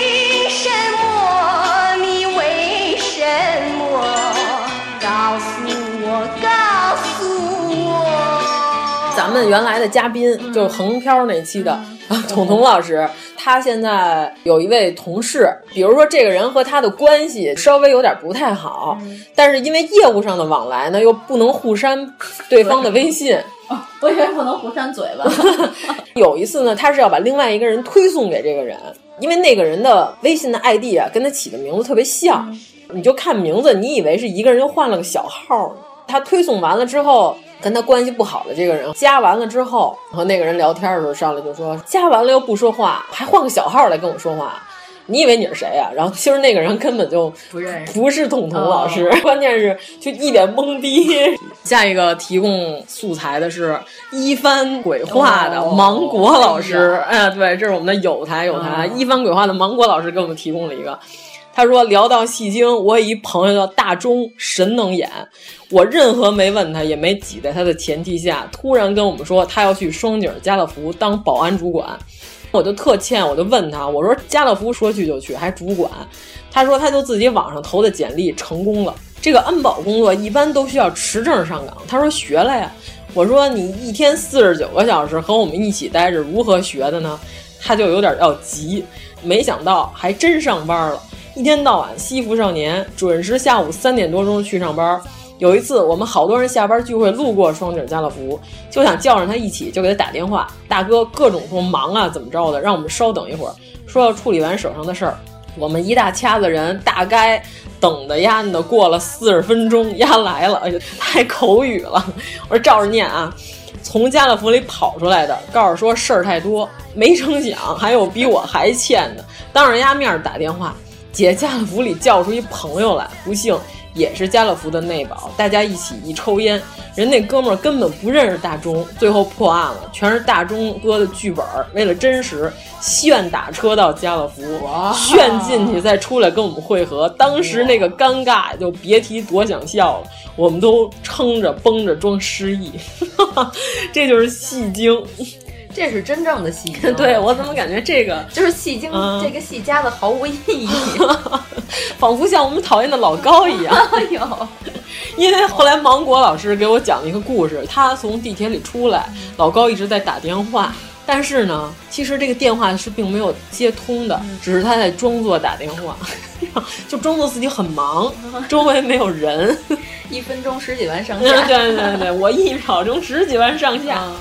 还有原来咱们可能给人念错，人叫嘉瑞啊，不知道为什么咱给人念成加纳了。重念，主要不识字，主要我们是文盲。对，他说大学有个室友就是戏精一名，外号小野猫。小野猫个子小，长相甜美，身材不错。刚认识时候觉得他性格开朗，易相处。时间长了，发现一切都是伪装，表面光鲜，时常喷很浓的香水，其实衣服除了内裤，其余几乎不洗。更从来不参与宿舍打扫，爱吹嘘自己家多么多么有钱，但是又经常穷到要跟别人借钱，每次借都是十块十块的，别人也不好意思叫他还。女性缘很差，但有不少异性朋友，到处认干哥哥。每天接到男生的电话，就会秒变林志玲，用沙哑的嗓音娇滴滴的叫对方哥哥。开始还很流行玩网易博客。网络上有一张很火的网红照片，跟他有几分相似，他就到处跟别人说那个人就是他。有段时间，我发现我跟其他室友的关系变得越来越微妙的尴尬。后来说开了才知道，是小野猫无中生有挑拨离间。比如，他很喜欢在跟别人独处的时候，跟对方说我经常说别人的坏话。其实根本没有这回事儿。后来我找他对质，结果那天深夜，小野猫带了几个跟他要好的女生，把我叫到楼梯口。我一到，小野猫就立刻恶人先告状，说我无中生有。结果他说不过，居然泪奔，哭着跑下楼。大奸妃，那晚就听到他在宿舍楼下嚎哭，不知道以为我们整个宿舍都欺负他。后来我们也不爱搭理他了，但是他一个人还是能作出不少戏来。比如他个人的感情也非常精彩。有一天接到一个电话，听对话应该是一个女生打给他的，因为小野猫嚣张地说：“抢你男朋友怎么啦？你男朋友主动追我的呀！我是某某大学的，你有本事来找我呀！某大是我们这儿的名牌大学，但我们并不是这个学校的。”诸如此类的事情层出不穷。哎，他这个特别像小狗遇见大狗就狂吠，但是如果狗绳掉了以后呢，它得先把狗绳捡回主人手里，然后再继续再继续狂吠。大二的时候，小野猫因为经常逃课，所以被学校留级了。等我们毕业回宿舍收拾东西的时候，一打开宿舍门，发现里面都已经脏得长蛆了。因为当时只有他一个人住在宿舍里，显然从来没有打扫过，水电也断了，因为他从来不交宿舍水电费。再后来，学校要清空那间宿舍，学校就通知他回来搬走他的物品，他一直不去处理，校方最后只好自行处理了。开学的时候，他带着家长来学校闹，说自己很多贵重物品被学校私吞了（括弧其实并没有很贵重），反括弧威胁校方给他一张毕业证，不然就去告学校。后来这事儿就不了了之。后来他退学，但是在自己的博客撒谎说他要去读北大了（括弧北大做错了什么）。也没有几年后，她嫁了人。然而戏精本性依然不改，时生在微博盗用别人的奢侈品图片，说是自己的。最夸张的一次是拍了一辆玛莎拉蒂，说谢谢老公送我的礼物。然而众所周知，她老公只是普通的小康水平，一直活在戏里，完全不考虑会被戳穿。这大概就是表演型人格了吧？够不够戏精？这一篇好知音地。嗯，对。但是实际上这一篇是真实的。对对对，是真实的故事。嗯。然后星辰所养啊，说她的前男友是戏精前男友。你看，我们要证明戏精不光有女朋友，男朋友也照样戏精。戏精到什么程度？我那天看完了，啧啧称奇呀。分手的时候就爱演我很爱你，但是我得离开你。分手的前一天两个小时的电话讲甜言蜜语，第二天早上就说有个事儿我想了很久了，我们分手吧，我配不上你了。分完跟所有的朋友说是我不要他了。还以为自己很痴心，伤心的离家出走了。（括弧据他表妹说，是他妈不想让他跟我在一起。）又在最近，我俩已经分了快九年了，在同学群里半夜就剩我俩在聊天。他发了十条撤回，我没看到，对他抱有幻想。隔了一个星期，我在微博私信他撤回了什么，他也不私信回我，在群里发了他的撤回之前的截图，蓄谋已久的截图啊！发东西撤回之前还先截图，截图还保留等着我问。关键撤回的内容是九八七六五四。三二一，倒数，哎、这个真的是戏精。哎呀，过于精彩，是不是精彩？可以啊，这还不是我们最精彩的，就是我们后台留言，在我们的微信公众号“一九八三毁三观”后台留言，叫诸葛打铁，竟然不是诸葛钢铁，嗯，和王钢蛋 是兄弟吗？王钢蛋是女孩。诸葛打铁说。我的同事常年不好好上班，还要我们其他人给他打掩护，分别和我们说不要告诉其他人。后来在一次领导盘问后，发现他和我们每个人说的都不一样，和我说的回老家，和 A 说的请病假，和 B 说的陪妈妈，自己翘班被发现，还和领导接着演，有点押韵。我应该给你配一个快板的鼓点。希望老天能给他公正的制裁。啊，这种就需要公正的制裁了吗？他有一次不想上班，和领导装病，领导不理他，他就说：“我心脏不好，要去看医生。”捂着心口说：“哎呀，我心脏不舒服呀，整宿整宿的睡不着觉啊。”领导让他拿出医院证明，他说拿不出来，装病型戏精。哎，那咱们以前小时候是不是都装过病啊？嗯，我装过，我装过，我先承认一下。我真的是把脑门儿贴在了暖气上，然后跟我妈说我发烧了。那你不怕烫一个疤了吗？没有，咱小时候那些暖气烧的可是挺足的，脑门上全是竖着条纹。我还真没怎么装过病，反正我不想去幼儿园，我就说我不想去，嗯、就是没有任何理由就不想去。然后挨两脚飞腿，然后就必须得去。不是说了吗？我就在车前面拧车把，我就嗯嗯嗯，不让不让走。大概到了幼儿园方向，我就开始拧车把，但是不得不去也是。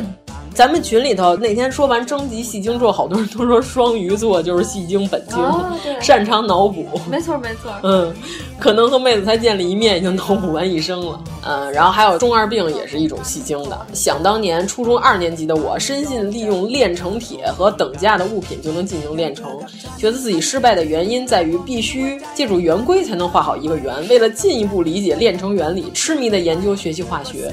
多年以后，我才知道有个词儿叫中二。就是这个钢之炼金术师。哎，我以前还遇见过平白无故的说你能不能帮我改个稿，然后我那天正好没事儿，大家新认识的朋友，我就想不如顺水人情嘛，既然改的不多，我就稍微帮你改改。嗯，改后来发现做了一本册子。不不不不不，然后还确实是个小稿，但是改完了以后我给他呢，他又提出了各种各样的不满意，我就有点不想管了。可以直接说，那我就只能改成这样。是是是，然后他就跟我说，你能不能态度好点？我欠你的是吗？哦，我平白无故给你帮了个忙，我还得态度好点儿。哎呀，那这个就牛不牛？戏精了，戏精了，戏精！就是全世界都是在迫害我。哦、嗯，对。大能喵还说，我觉得少女喜欢小哥哥的时候也都挺戏精的。对方忙起来一天不理你，就能脑补出一出他不喜欢你，嗯，以前 都是应付等等的苦情大戏。等人家忙完了跟你说一句话，瞬间之前那堆就全忘了。啊，对对对对对对对对，少女少女少女。蕊蕊给咱们留了一条言，他说贡献一条戏精日常。我们单位很多戏精，不管基层还是领导，套路都很像，而且都很低级的那种。比如一个有领导的群里，白天大家都比较安静，一到晚上，群里各种戏精开始展示自己还在加班加点的工作。哦、夜里十二点的时候，其中一个中层领导会在群里发一个已经完成了省略号，就是那种啊，终于完成了，然后 其实他就上了个厕所，擦了点嘴角，嘴角的血。那种，紧接着一个基层同事还会特别恶心的说：“叉叉领导，这么晚了您还在工作呀？”就是就我刚才说那种丧心病狂拍马屁有没有？各种显示自己奋战在一线，和这个中层狂飙给大领导看。还有一次为抢项目，领导和下面的人都被圈进了宾馆会议室加班，有的到两三点的去房间睡觉了。早上大家一来会议室，就看见最大的领导伸着懒腰说。干了一晚上，总算是省略号。其实他不用干什么活儿，都是下面人干好的，他只是过目而已。这就不用说了呗，太多了。Lisa 说：“我们公司每年春节放十三天假，强制把员工法定年假放在春节里一起放。昨天 HR 发布了一个公众号吹捧，大意就是我们家公司春节放小半个月假，内容丝毫不提五天不是白给的，是员工自己的。”Lisa 说：“整个朋友圈除了 HR 自己，没有人转他们的戏精文，都没有人给他捧臭脚，就是自己写。我们公司如春天般的温暖，春节放十三天假，然后写了一篇公号。”没有人理他，没有阅读量。对了，咱们那天群里就有人说，在看电影的时候，后面老有人踢他椅背儿，然后问怎么办。咱们不是在群里说，这时候你可以扮演一下戏精，就是二目圆睁，然后运足丹田气，朝他大喊一声“大音希声”，对方一定会以为你是神经病，再也不敢踹你那椅子就跑了。他们说你这个 真不走寻常路啊跟我说你这个羞耻度太高了，我们得思考一下。嗯，大笑无形。然后对方还不走，继续背，是不是还得弹奏一曲《沧海一声笑》？田六月啊，田六月是我们这个群里特别活跃的一个小伙伴。他说：“举手，我有一个同事，我们给他起了个外号叫‘雨巷姑娘’，这名字啊开始有故事了啊。常年穿旗袍梳婉君头。有一次，就是大家如果没有看过婉君呢，是一个琼瑶当年的老牌电视剧，是于小凡演的吧？”好像是，嗯，小婉君大家比较清楚，是金明演的。对对，常年穿旗袍梳婉君头。有一次，我和他出差调研，去的是厦门。校领导说一起在厦大门口拍个合照吧。他说不不不，我老公不许我和其他男性一起合照。我们都石化了。中国实话，对他这个就是就要表现自己老公多么的爱自己，一起合影都不行，太可怕了。这只能反映出老公是直男癌。这还穿着衣服呢，这样脱了衣服可怎么得了用？什么呀？闭眼数羊，嗯，对，是咱们新进群里的一个朋友，就睡不着数羊那种数羊。嗯、我同事给人当小三儿的。那男的偶尔来接她，下班会故意拽上关系不错的几个同事，看看她所谓老公开着大宝马来接她。呃，午休就会说她老公在选酒店，不是五星不考虑，天天都要送她礼物。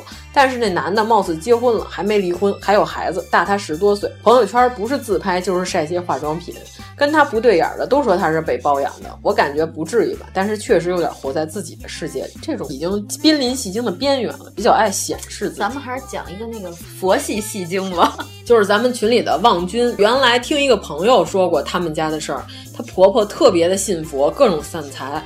各地跑着去烧香，还布施啥的。后来自己整没钱了，就给儿媳妇要，说我是要替你们攒福报，所以你们得把钱给我。我觉得这不是佛佛教徒，嗯，这是邪教教徒。对啊，这就是被邪教骗取的一个。他自己可能觉得这是一个顺理成章的事情，嗯、但是周围正常的生活圈子里的别人来看，你就觉得他已经是一个不太正常的状态，可能是呃颇为有一些戏精。这种还是送老人院吧。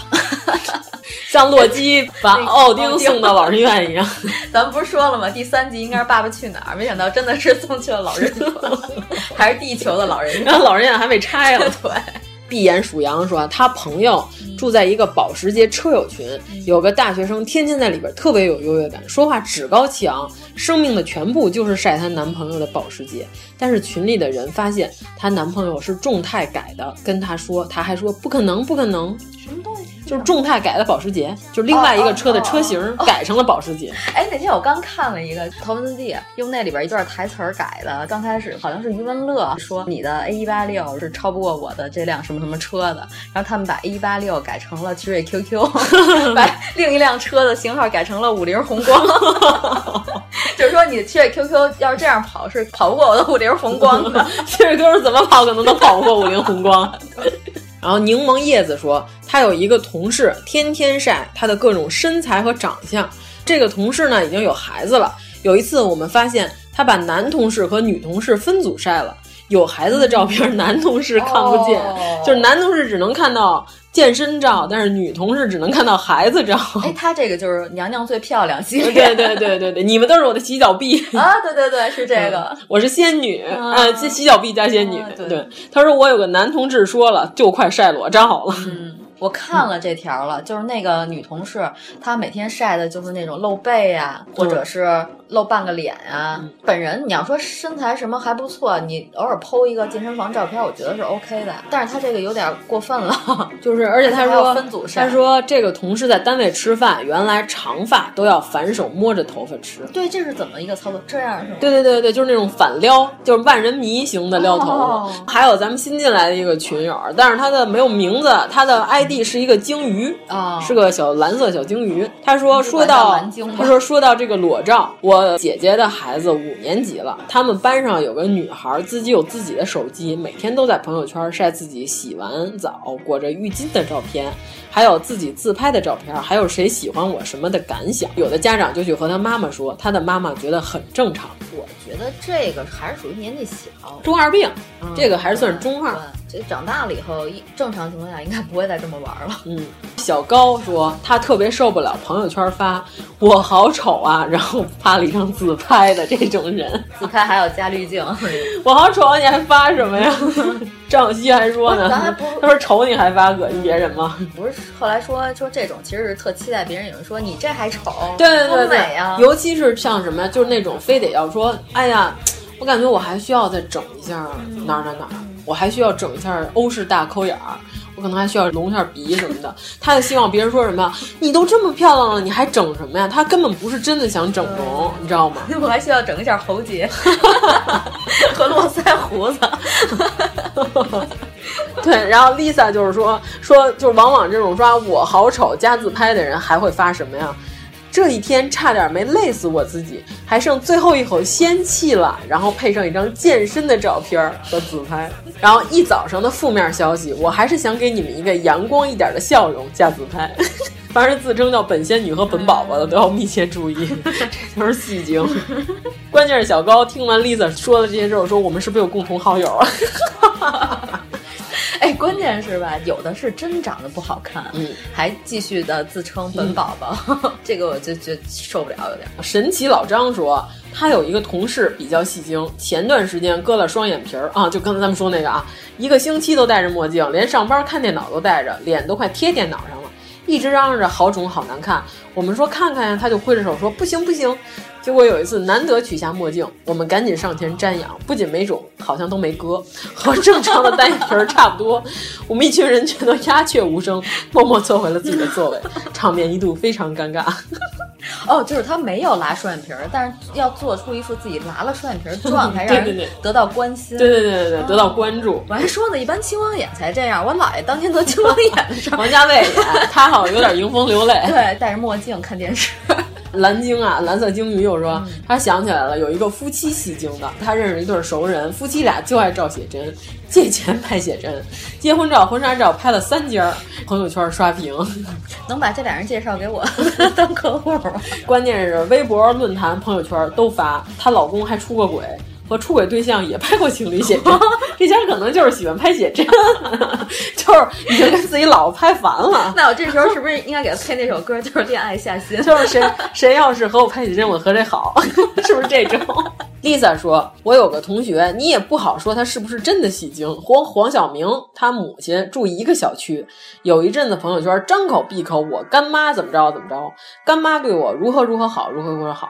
小明哥这个，小明哥那个，去干妈家串门。”拍了好多人家里的照片，床头有个男的小相框，虽然很小，瞎子也能看得出是黄晓明。哎，咱们是不是该说点好的了？我觉得我因为你说到黄晓明嘛，我就想到青岛大人儿，那里边那两个大戏精。嗯，青岛大爷儿本身也是一个戏精，嗯，对对先生需要什么服务 那个。哎，关键是他们现在管阿纳金叫宝藏大姨，为什么？因为他的微博如同宝藏一般，哦、可以无限的挖掘，所以都管叫宝藏大姨。我还挺喜欢这名字。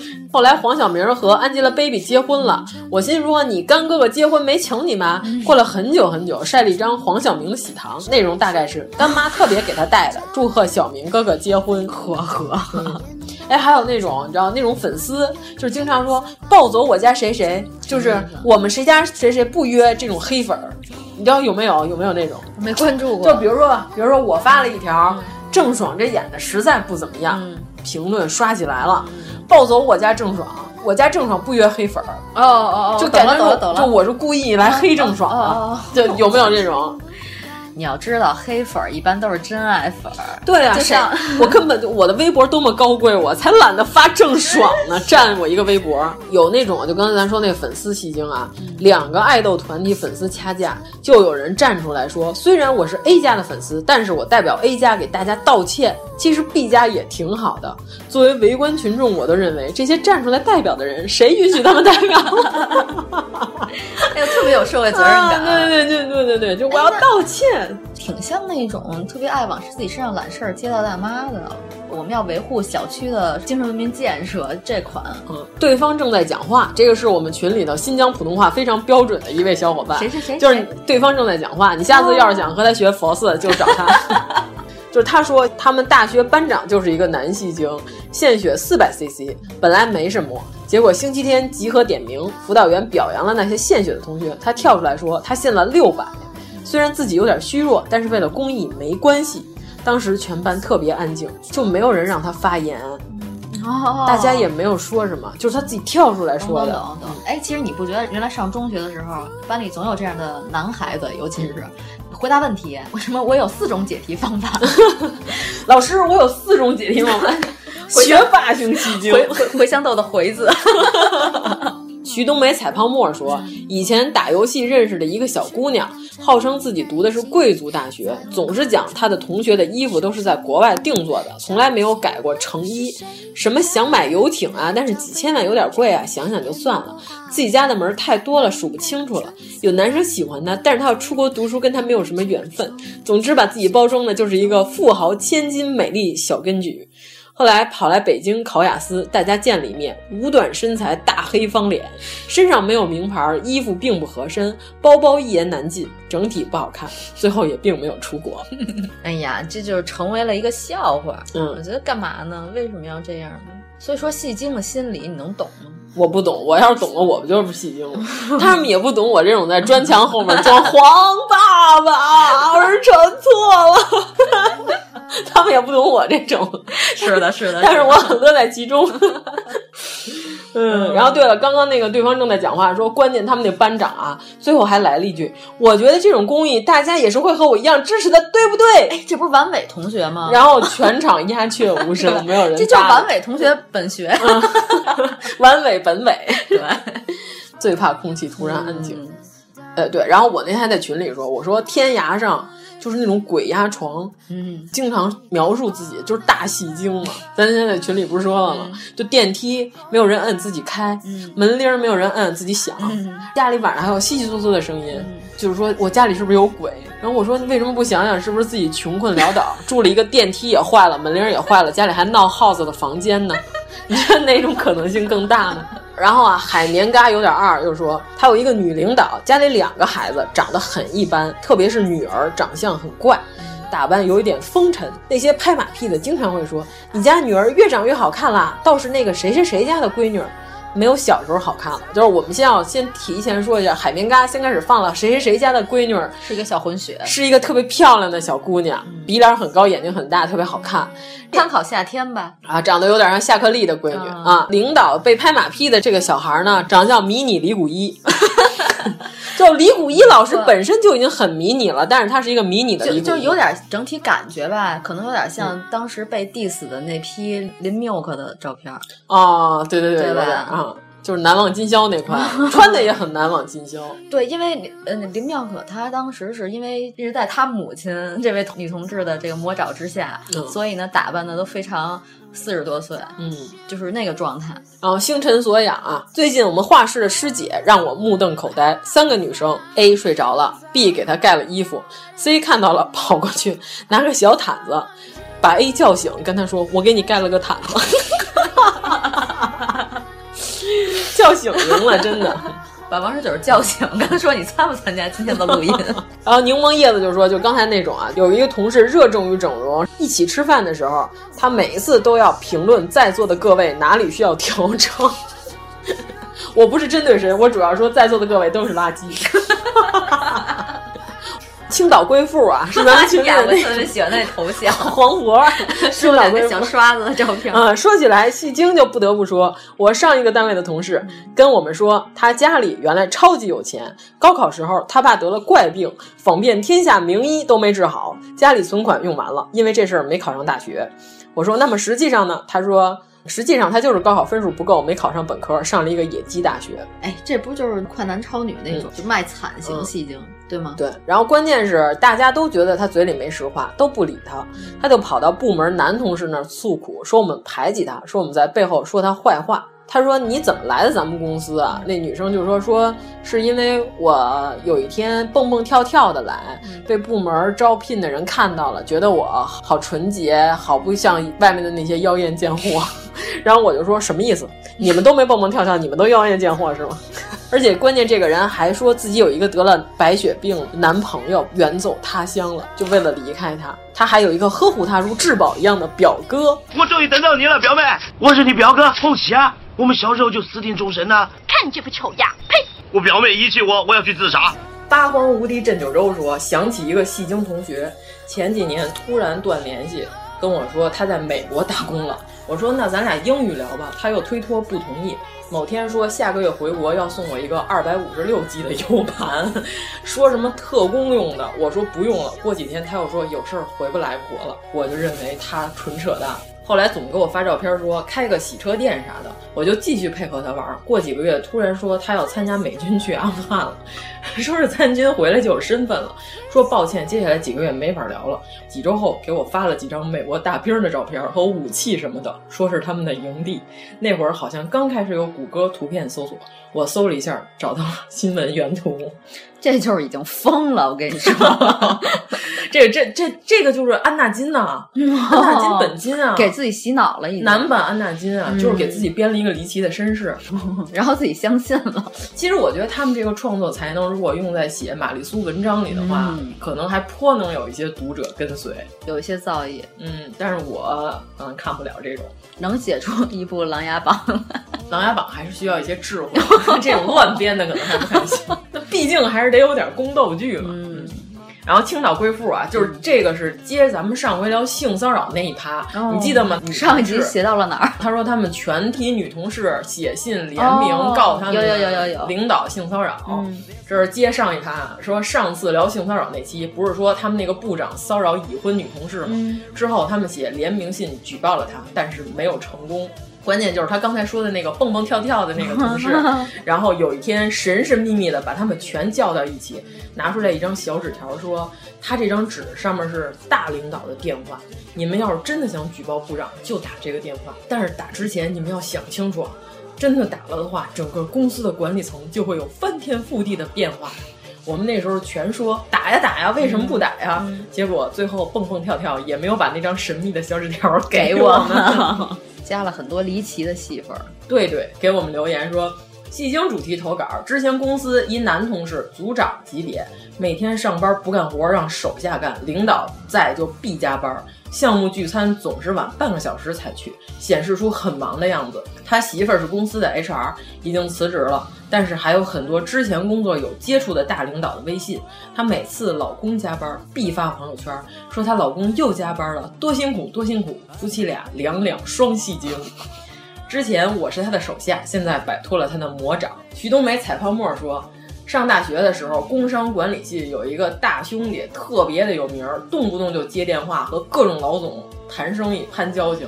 人人网上的状态都是和哪个老总又见面了、开会了、吃饭了、合作了等等。因为这，他被认为很有背景，好多人都认识，各种社团、学生会办活动都邀请他当嘉宾，自己也拿到了好多大公司的实习机会。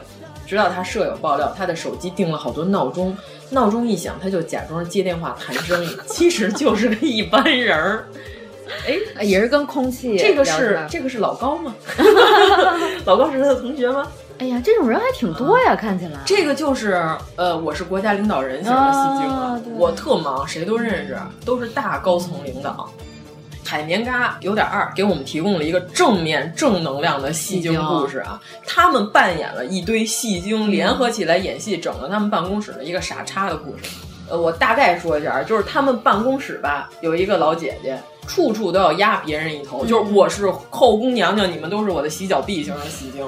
只要哪个妹子说什么东西好看好看，这个后宫娘娘当晚就会去专柜买，买完之后给人家秀，就是你看我有这个，而且她不说她是刚买的，对吗？对对对对对，她就说我这早就买了。对对对对，只要别人一谈论什么东西，她马上就要抢先一步去买，要压别人一头。只要你们讨论过的好东西，我都得第一手我拿到。其实她之前从来不了解这些东西，她只是显示我早就有了。你们只是刚开始谈论，大概是这种设定，也只能第二天才显摆，就当天不行、啊、是吧？关键呢，他们这个小圈子里有一个妹子吧，很有钱，但是很低调，一直都没有对这个后宫娘娘说过这些。嗯、结果这后宫娘娘就认为呢。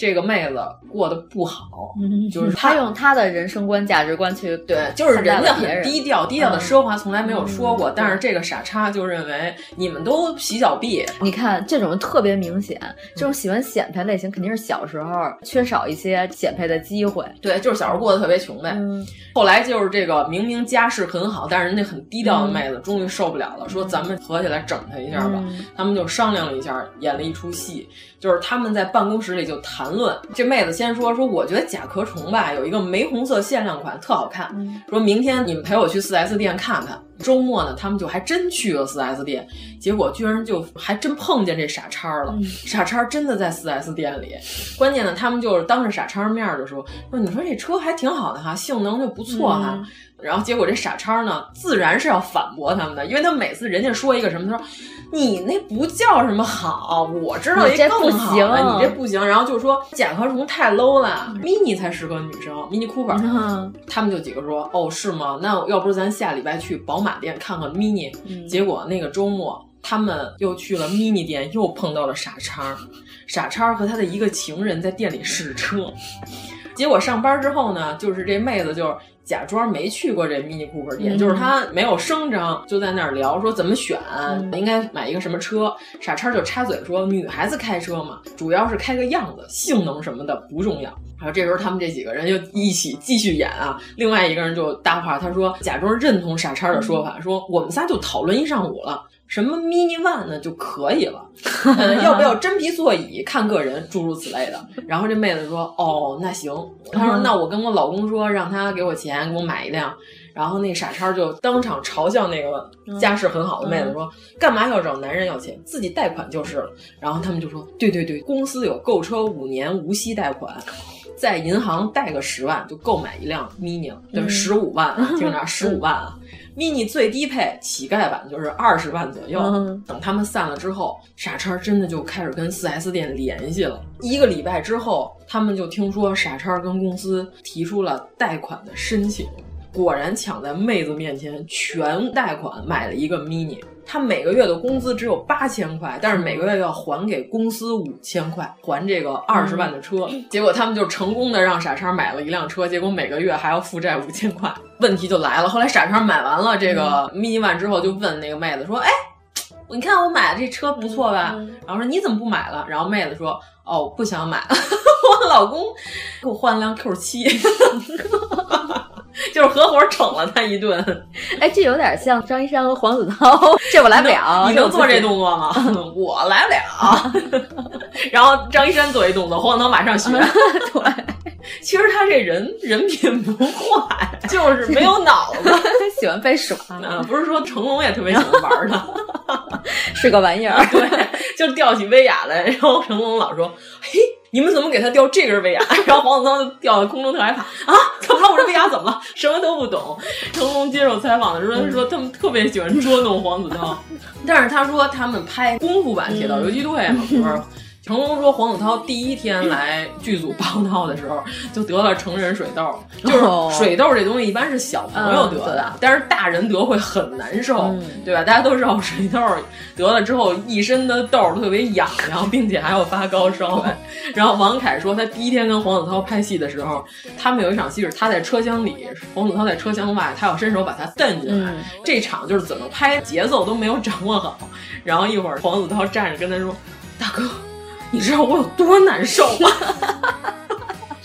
然后他说我身上哪儿哪儿都痒痒，然后而且他还发着三十八度多的烧，你知道吗？然后后来说，我真不想拍了，自己在那儿哭。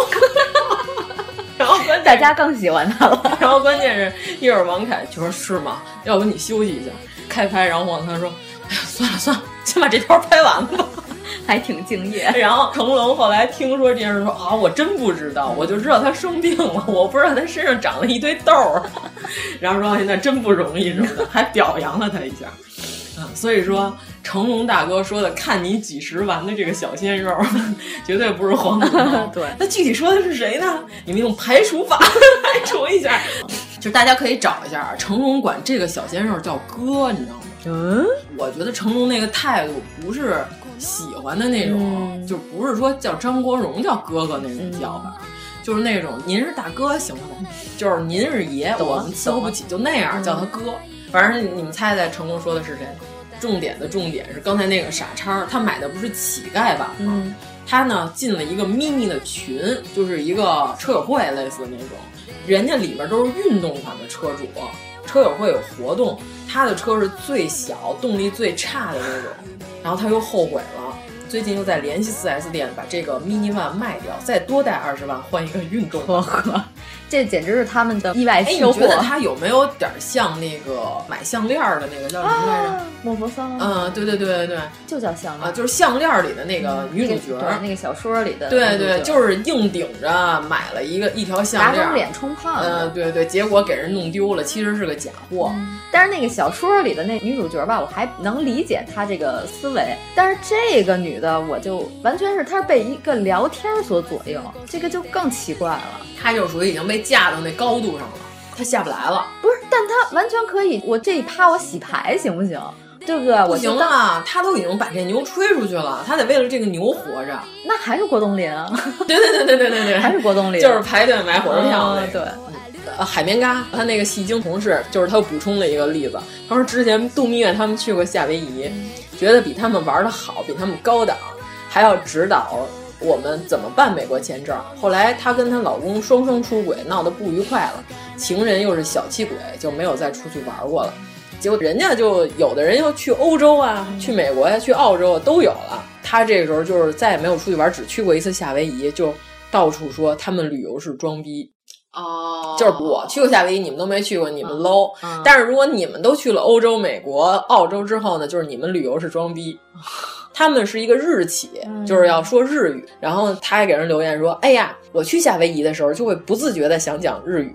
关键呢，他把日打成了约，就是子曰的约，你知道吗？然后我说没毛病，约语一说就吐 约语。就是据说他的学历也是造假的。嗯，就是那看来就是这一款人还是成批量出现。嗯，海绵嘎又说她婆婆也是刚才咱们说的那种佛系戏精，哦说自己不杀生，但是吃肉，天天弄一个从大悲院请来的唱经小录音机在家里放。第一回来南京是国庆，正好大闸蟹上市，我父母就送了一篮子，让他带回天津尝尝。后来他说，这也因为是你父母给的，我平时是不买活物、不杀生的，因为你我才破了这个戒。你能想象哦我听到他的话当时的表情吗？哎，我告诉你，就是就这种吃素婆有一批，就是自己想想吃大螃蟹你就吃呗，你还赖人爹妈给你买了，妈的发科。下次还是给买草吧，给他买把韭菜。对，今年新下的春播，您来一把儿，特别俗。我说哟，他这可不本质，他可不佛教。她婆婆还善演苦情戏，她跟她老公目前为止还没有要孩子，天天她婆婆眼泪汪汪的说：“妈妈就这点小心愿，你们就不能替妈妈达成吗？”关键是自己能做到的心愿才是心愿，就是自己做不到，非要让道德绑架了别人，这个叫什么心愿呢？她要是能明白事儿啊，她就不是这种老妖婆。最逗的一回是，估计他已经酝酿了很久了。有个台本啊，找机会让他们陪他去菜市场，看见了卖兔子的活物啊，特意拉他们过去看，还问我你喜欢红眼兔子还是黑眼兔子呀？我说兔子不都是红眼吗？然后他说，我跟你说，我前一阵儿做梦，梦见一只红眼兔子跳到我怀里了。就是你听不懂这个梗对吧？嗯、这个小伙伴就是海绵嘎，当时的反应也是、嗯、啊。对，就黑人问号，这什么意思呢？对啊，他还心说这这有什么可说的，一个梦而已。刚才就哦了一句，也没有接话。因为这个是天津特有的梗，你知道吗？嗯、就是天津有一个梗叫“红眼兔子白眼狼”，就是天津俗语，孙子孙女就叫红眼儿，嗯、然后白眼狼就是外孙子外孙女。哦、所以说他那意思就是我想孙子孙女了。原来如此。关键这个是个地方梗，这都已经不是南北差异了，根本听不懂。海绵嘎完全没有听过这句话，没懂他这个，对对，就根本没接住，冷场，就是表演了半天，包袱没响。对对对对对。太干舞台事故，舞台事故，事故事故。嗯嗯，苗青给我们留言，他说他最讨厌的事儿就是他们家有一个资深戏精亲戚，咱们刚才说了啊，有亲戚是戏精啊，给我们留言，这更难办。啊，我上大学的时候，戏精长辈只要在聚会上看到我，就要吹牛，他认识多少教育局的官员，以后可以给我办工作。这个苗星就是刚才我们说的。幼儿园老师，他是一个正规国家级别承认师资力量的一个幼儿园老师，嗯、因为他就算教育口了嘛，嗯、说以后可以给我办工作。后来我自己工作了，每当看到他，我就变成了他认识多少多少富二代、官二代如何优秀，回头给我介绍当男朋友。嗯、问题是我既不需要他给我找工作，也不需要他给我找男人，我从来没有提出过这种诉求。我一听这话就烦的不行，那个时候小也不敢怼他。后来我发现这个亲戚谁都认识。我婚礼上，他和我表弟吹牛说认识我弟单位领导，结果过几天我弟单位有个事儿，想起来他说过认识领导了，托我爸给他打电话，结果戏精说隐身了、呃，孩子犯错误，我找人家领导，对咱孩子不好吧？结婚之后，就是她有老公了，就是她这个戏精亲戚，天天跟她老公说自己认识哈尔滨市市长，嗯，总之全国都有人，就是她的老公是哈尔滨人。就是她直接就说你你哪儿人啊？我哈尔滨的哦，我认识那市长，哈尔滨市长江大桥，江大桥，哈尔滨市长江大桥。再说啊，就是苗青刚刚不是说过，经常家长群里有那种戏精嘛？嗯、他作为一个人民教师，他表示说，遇见戏精家长把老师夸得惊天地泣鬼神，差点没说鞠躬尽瘁，死而后已了。他说：“我能说，我听了这种话都迷之尴尬吗？就是我们也希望以后咱们群里的这些小伙伴做了家长，不要在群里 向老师 进行这种溜须拍马的活动。嗯、可能有老师喜欢，但是我觉得大部分正义的老师应该也不太喜欢这种语汇。就是他喜欢你，这也要适可而止。你太明显了，老师也不喜欢你。不是，关键是什么？就马屁是一种文化，是一种艺术，是一种学问。嗯、你拍的不好，真的不行。嗯、就是你拍的不好，只能让人觉得尴尬。更讨厌。就我相信，所有三百六十五行，行行出状元，嗯、包括拍马屁，其实也是需要只有少部分精英能掌握的技巧。要不然怎么叫马屁精呢？对啊，就是你拍的那种根本就不叫马屁，嗯、就是别人听了也不舒服，都拍脚面上。嗯，听到的人也很尴尬，围观的群众也很尴尬。咱不是说嘛？魏忠贤为什么他能位高权重啊？啊，就是因为他这马屁拍的人相当舒服，对，你还找不着他的把柄。对对对，嗯、就是无与伦比。马屁如春风拂面。对，然后苗青就说：“他说我们养家糊口，就为了仨瓜俩枣赚钱的普通劳动人民，为了不丢掉鸟食罐，兢兢业业、恪守成规、克己复礼，忍受熊孩子、熊家长各种懂行不懂行人的领导以及社会各种鲜花牛粪的褒贬。”希望大家只把我们当成一个普通的工作人员来看待，嗯、不要把我们上升到那个高度。他说，他们单位有一活动叫家长助教，请家长来幼儿园带孩子们游戏。他们班请来一个呃奶奶带孩子画画，后来他们又想请，因为没词儿了，打电话给那个奶奶说：“您上次的助教全员轰动，领导知道了赞不绝口，让我一定请您再给我们来一次。”他说我搭档在旁边都听傻了。他说：“这个老师也是他们单位的一个戏精，就为了让家长来当助教，自己本来就是特别戏精的人。这也是生活所迫。嗯。以前我们单位设立职工食堂，有的时候做肉笼，就是咱们北方所说的大懒笼。嗯、就是南方的小伙伴如果不知道呢，我们给你形容一下，大概是面就擀成一个长宽，像一个被窝套一样那么一一种存在，上面抹上厚厚的肉馅儿。”然后给它卷卷卷卷起来，就像被窝里卷上肉馅儿一样，哎呀然后一蒸，然后又蓬松，然后肉馅儿那汁儿都流出来。那都没吃饭呢，嗯你这样说是不是有点残忍然后？这个是我们幼儿园时候最爱服食的一种食品，就只要幼儿园一吃懒龙，我特高兴，你知道吗？特想上幼儿园，对我就是冲着懒龙才给面子去的幼儿园。再也不拧车把。然后说今天吃懒龙，嗯，不拧了，都是馋病。我跟你说，他们单位有的时候做懒龙，他说是天津幼儿园传统经典项目。其实我觉得是，反正北京也有啊，我不知道其他北方的城市有没有这个存在。反正这个特好吃，每个孩子都爱吃，偶尔也给我们自己做。但是就是这个戏精同事从来不吃，一吃懒龙就自己买饭。有一回我们主任看到他，问他这么好吃的东西，你为什么不吃啊？他就说我要带回家给我妈吃。感动的我们主任觉得这个小孩简直是孝老爱亲的典范，大会 大会上赞不绝口啊。后来我们同事一提起来说，他根本就不爱吃馅儿，他在外面从来不吃馅儿，就是这个戏精给自己加戏，说为了给自己妈吃。可能在家也是把不爱吃的东西都给他老娘吃。嗯，好，我们的留言终于念得终于念完了，真不容易。耶！就是大家的留言都非常的精彩，让我们都感觉到生物多样性，就是物种的多样性。嗯，一样米养百样人，说的非常有道理啊！真是同样都是吃春播长大的，怎么有人就变成了这样？有的人就变成了天鹅人，有的人就变成了夜行神龙。主要是我们想跟大家说，我们刚刚啊抽了一个空儿，节目录到一半，我们断开了，去看了一下《奇门遁甲》这部袁八爷的这部影片。上次讲袁家班的时候，嗯还说了一下我们对出演这个剧的这几个演员不怎么看好。但是这个剧呢，我看完以后，我真是乐在其中，就是阎特别的喜欢主播不知道为什么对这部剧疯狂打 call，决定要打十分儿，十分制他就是满分。啊对然后我是七点五。后来我想了一下，还是打九点五分吧。那你这点儿五扣在谁身上了？我想请问一下。就是反派大 boss 呀、啊大 boss 如果是人类来演，是不是会更好一点？反正我是觉得这老魔完全可以在地表运动，为什么是外星人？特别奇怪。对，是天鹅人和夜行神龙。是，嗯，有点没明白。就奇门遁甲也讲的也不是外星人的事儿啊。还是说，其实人家是有高度的，人家就跟咱上期说的，奇门遁甲讲的是宇宙间万物的一个终极规律，所以可以跟外星人玩儿。你看，所以袁八爷还是一个资深戏精。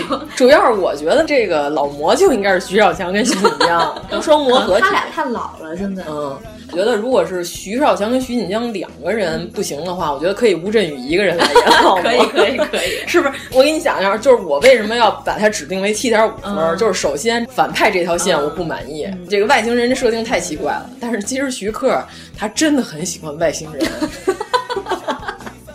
他是徐克啊！你们不了解他，不了解他，听听我们讲徐克那期，好好听听。就是听完袁八爷这期，再听听我们讲老怪徐克，就明白这部电影为什么这样。对，但是特别好看，你们特别热闹。你们就没有看过徐克所有的电影，就是我看完，我完全能知道徐克为什么要这样拍，因为他就是个疯子，跟我们差不多，反正不太正常。他根本就没有，就是徐克自己编剧的时候，剧情是垃圾。而且这部剧他就是编剧啊！我跟你说，徐克自己编剧，剧情不光是垃圾，口型都永永远对不上。这是徐克的，这是徐克的经典梗。嗯、你就看他们说话和嘴型是对不上的，你就千万不要认为这是垃圾，这是徐克的标签儿。对对，这是徐克的特点。就是如果你们都不了解这一点，就比如说。为什么王家卫的电影都大黑天呀、啊，然后虚虚乎乎看不清楚？这是飘飘摇摇 啊，近看忽忽悠悠，这是王家卫的特点，好吗？就跟如果说这个你买了一个小香，你不知道它真假，你用两天破了，那这是真的。对对对对对，用两天那扣掉色了，那金属件儿对蹭掉漆了，那是真的。你要这包刀枪不入，那肯定是 A 货。对呀、啊，假的才这么结实呢，就是因为给这些 low 人背的，挤地铁。就是你不能抱着看艺术影片的心态来看，嗯、这就说到豆瓣上有很多戏精，你知道吗？用艺术影片的口味来评论这部电影，啊、然后为了显示自己我能啊，嗯、我看过这么多好电影呢。嗯、其实就这片儿，你说跟漫威那个比有什么区别？我们还是喜欢热闹电影，所以我们喜欢漫威和徐克，是这样吗？我觉得就是漫威的片儿，我也打七点五，这片儿我也打七点五。你至少应该打个八分儿。我不行，这个片儿我觉得还有一点有一点弱，还有上升空间。因为徐克是监制，他不是导演。如果徐克是导演的话，我觉得还能再再低。啊我再跟你说，我还有一个，你让你让我先说完。我是说这片儿的音乐还可以再提升。你哎，那黄沾死了没办法，一分扣在反派这条线上，就是我不满意。我觉得其实完全可以。再结合中国民俗一点，哦、就是上一版奇门遁甲，其实就是特别中国民俗。你看那修面，啊、然后还有什么那个小饺，对，什么这些就是饺子啊，对，然后还有那个水缸里养小孩儿，啊、然后还有奇门遁甲那俩老头老太太，他有一段就是把那个纸切成宽面条下锅，直接煮，煮出来就是面，就是这些特别巧思的东西少。哦，你要这样说，我也得继续扣分，因为这版里袁祥仁没有出演。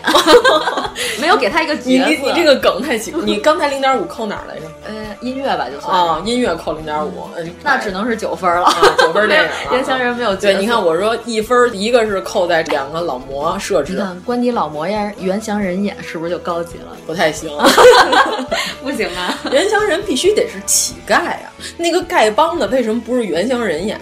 请问？对对，不行，他是一个善良的帮主，嗯，他是睡梦罗汉，他 不能演这人家好人吗？不是吧？他也演过坏人，嗯，但是他在演乞丐的时候都是好人，他不能在演乞丐这个角色的时候演坏人。那好吧，嗯，关帝老魔啊，我的认为应该把这两个老魔，就是一个是接地气变成人，嗯、就是他只是走火入魔变成了真正的魔头。如果有可能的话，可以是徐少强和徐锦江来演；如果两个人请太贵呢，可以综合成一个吴镇宇。怎么样？呃，我同意，同意，同意。嗯，关键是一个是赤木，一个是白虎，是吧？他是想说那是朱雀，是吗？哦，但是朱雀和凤凰基本上就差不多呀。哦，所以他就没把它做成鸟，所以我不得已把它做成了天鹅人，过来讹人。落难的凤凰不是小黄鸡吗？所以对，还有还有扣分点在哪？扣分点在哪儿？大鹏 不能说大鹏演的不好。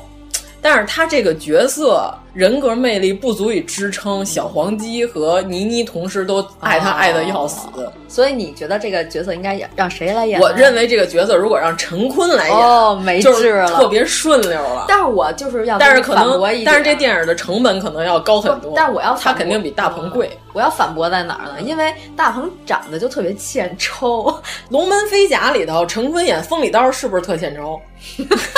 那是不是可以驾驭这个角色？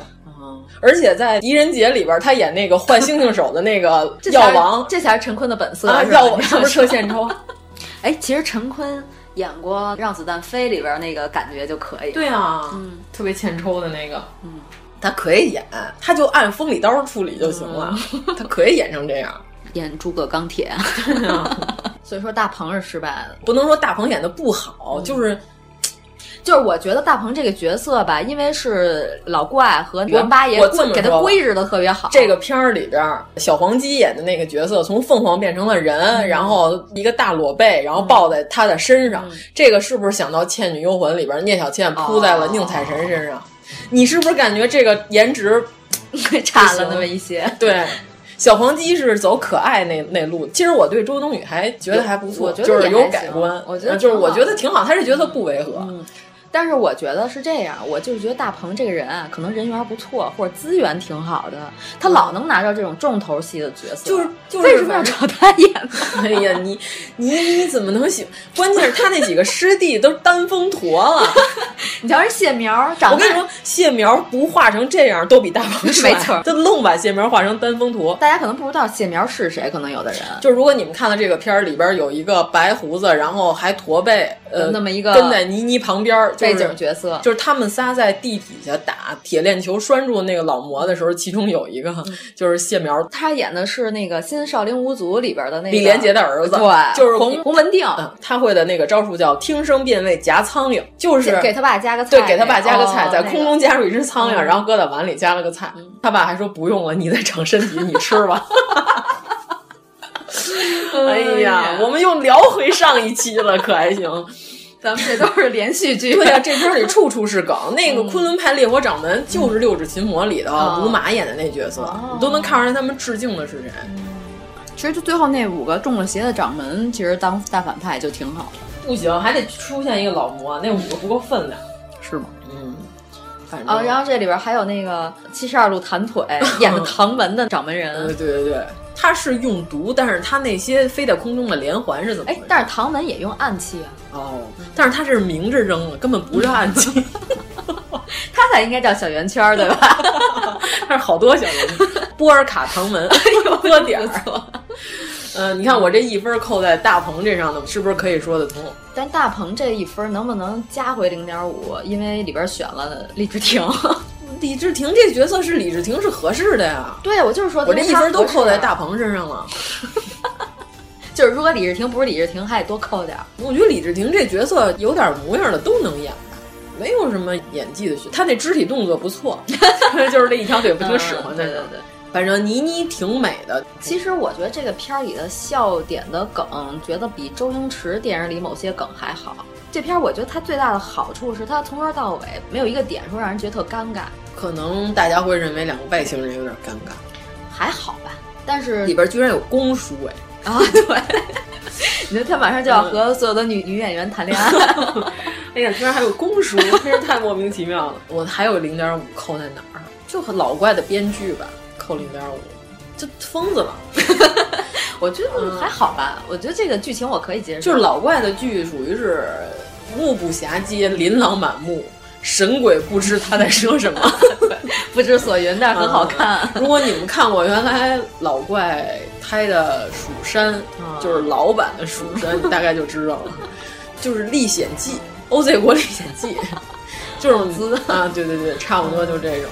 但是我挺喜欢一个，就是最后他们打到官邸，就是他们四个人不是都是已经有天生神力了、哦、我知道我这零点五扣哪儿了，啊、就是官邸打的太轻松了哦，就是小凤凰出来，然后吧唧一打，嗯、俩魔死了，完了就原地爆炸了。对啊，嗯、死的太轻松了。不是，我是这个分加在哪儿？就是也是这个官邸的时候，然后他们四个人有了神力以后，他们那站位特别像魔家四将在从天上往下俯视，我觉得挺好的。魔里蓝、魔里红什么，魔里青什么。哦，对，我觉得，嗯，这零点五就是一个是官邸打的不太精彩，就是有点简单。可能前不到了，有点爆，就一顿爆炸完了，没什么意思。之外，我还有这零点五要扣在哪儿？不是，你说这个爆炸要是在徐小强身上，是不是就好看了？啊，徐小强炸开可能还行，就是你炸的不在点儿上。然后咱们还是喜欢看徐小强原地爆炸。而且你看那里头还用了那个《古今大战秦俑情》里边《焚心一火》啊，而且是呃柳岩女士在唱这首歌曲啊？是吗？啊，柳岩在唱，她唱啊，大鼻毛大师兄。哦，这零点五就是一个是官邸打的不够精彩，还有一个零点五是哪儿呢？就是为什么奇门遁甲的祖师爷居然是黄晓明来扮演 ？shit！你就这么恨黄晓明，就这么恨青岛大爷吗？我先开始听他说话那口音，那个语气，我说、嗯、这不是黄晓明吧？然后一听，真的是他。我跟你说，这角色如果换成韩栋、嗯、，O 不 OK？、哎、对对对对，这不有没有宗师风范？对对对，是不是？是不是？演黄商是吧？啊、就是胡柏已经是这种形象塑造的老大了。嗯黄晓明怎么能够去演他们的师叔祖呢？镇不住场子，就是这个角色没有惊喜，你知道吗？就是这个角色让你出戏，就大家看黄晓明的反应是，嗯，对，嗯，就是我需要有一个人，就是让大家看到之后，哇，这种感觉。我觉得徐克或者八爷可以亲自来扮演这个角色，都好过黄晓明。但是刚开始就是李治廷给就摆摊儿的那儿问那些画像的时候，他不是管那个摆摊老大爷叫八爷，不是他演的，但是他喊了一声八爷，对，嗯，就没有宗师风范，差一点，我有点不太喜欢。就是黄晓明令我出戏，我觉得洪金宝演也行。他们那些师兄师弟都瘦成那样，为什么有一个这么胖的师叔组呢？哦，因为他的元气啊要特别足，啊、蕴蕴藏打在小黄鸡身上，所以所有人都必须得。当小黄鸡出来以后，就应该是小肥鸡沾上了他的功力。嗯，所有那些机关设置我都挺喜欢。我觉得周冬雨还是一路这挺顺风顺水的，就拿到这些角色，她是适合这角色的，脚不沾地嘛。你没发现她这角色从头到尾没自己好好走过路吗？还真是，嗯，一直被人背着呀。对，就最后站地上了，之前都是脚不沾地。他没有交代清楚周冬雨为什么是凤凰变，可能。下一集会有所解释。如果是八爷和徐克再次合作，能把大鹏换成陈坤的话，我一定会买票看的。我们这次也是买票看的啊。就是反正我个人打七点五分，就没有豆瓣那些戏精说的那么差。这个片儿是个一分电影吗？我觉得很好看、啊。如果这个片儿打一分的话，那你们给赵丽颖演的什么《女儿国》哦，你们想给这个片儿打几分？我不怕赵丽颖粉丝 diss 我。之前那个郭富城演孙悟空那《大闹天宫》打几分？如果这个片儿只有一分的话，那些片儿是几分？那些片儿是零点一一分微米，嗯，毫米分。就这个片儿，我觉得很好看。反正我是七点五。我特别喜欢他们手语那块儿，就是这个设置特别，因为它是在里边，它剧情需要通过手语推进。嗯，对，而且它这章回，它有点像章回体。嗯，就是如果大家看过有一个叫《新仙鹤神针》，梅艳芳、梁朝伟，你听着这这些咖们啊，关之琳、呃吴启华，哦、吴启华是这个，然后张铁林，不是为什么总有张铁，刘松仁。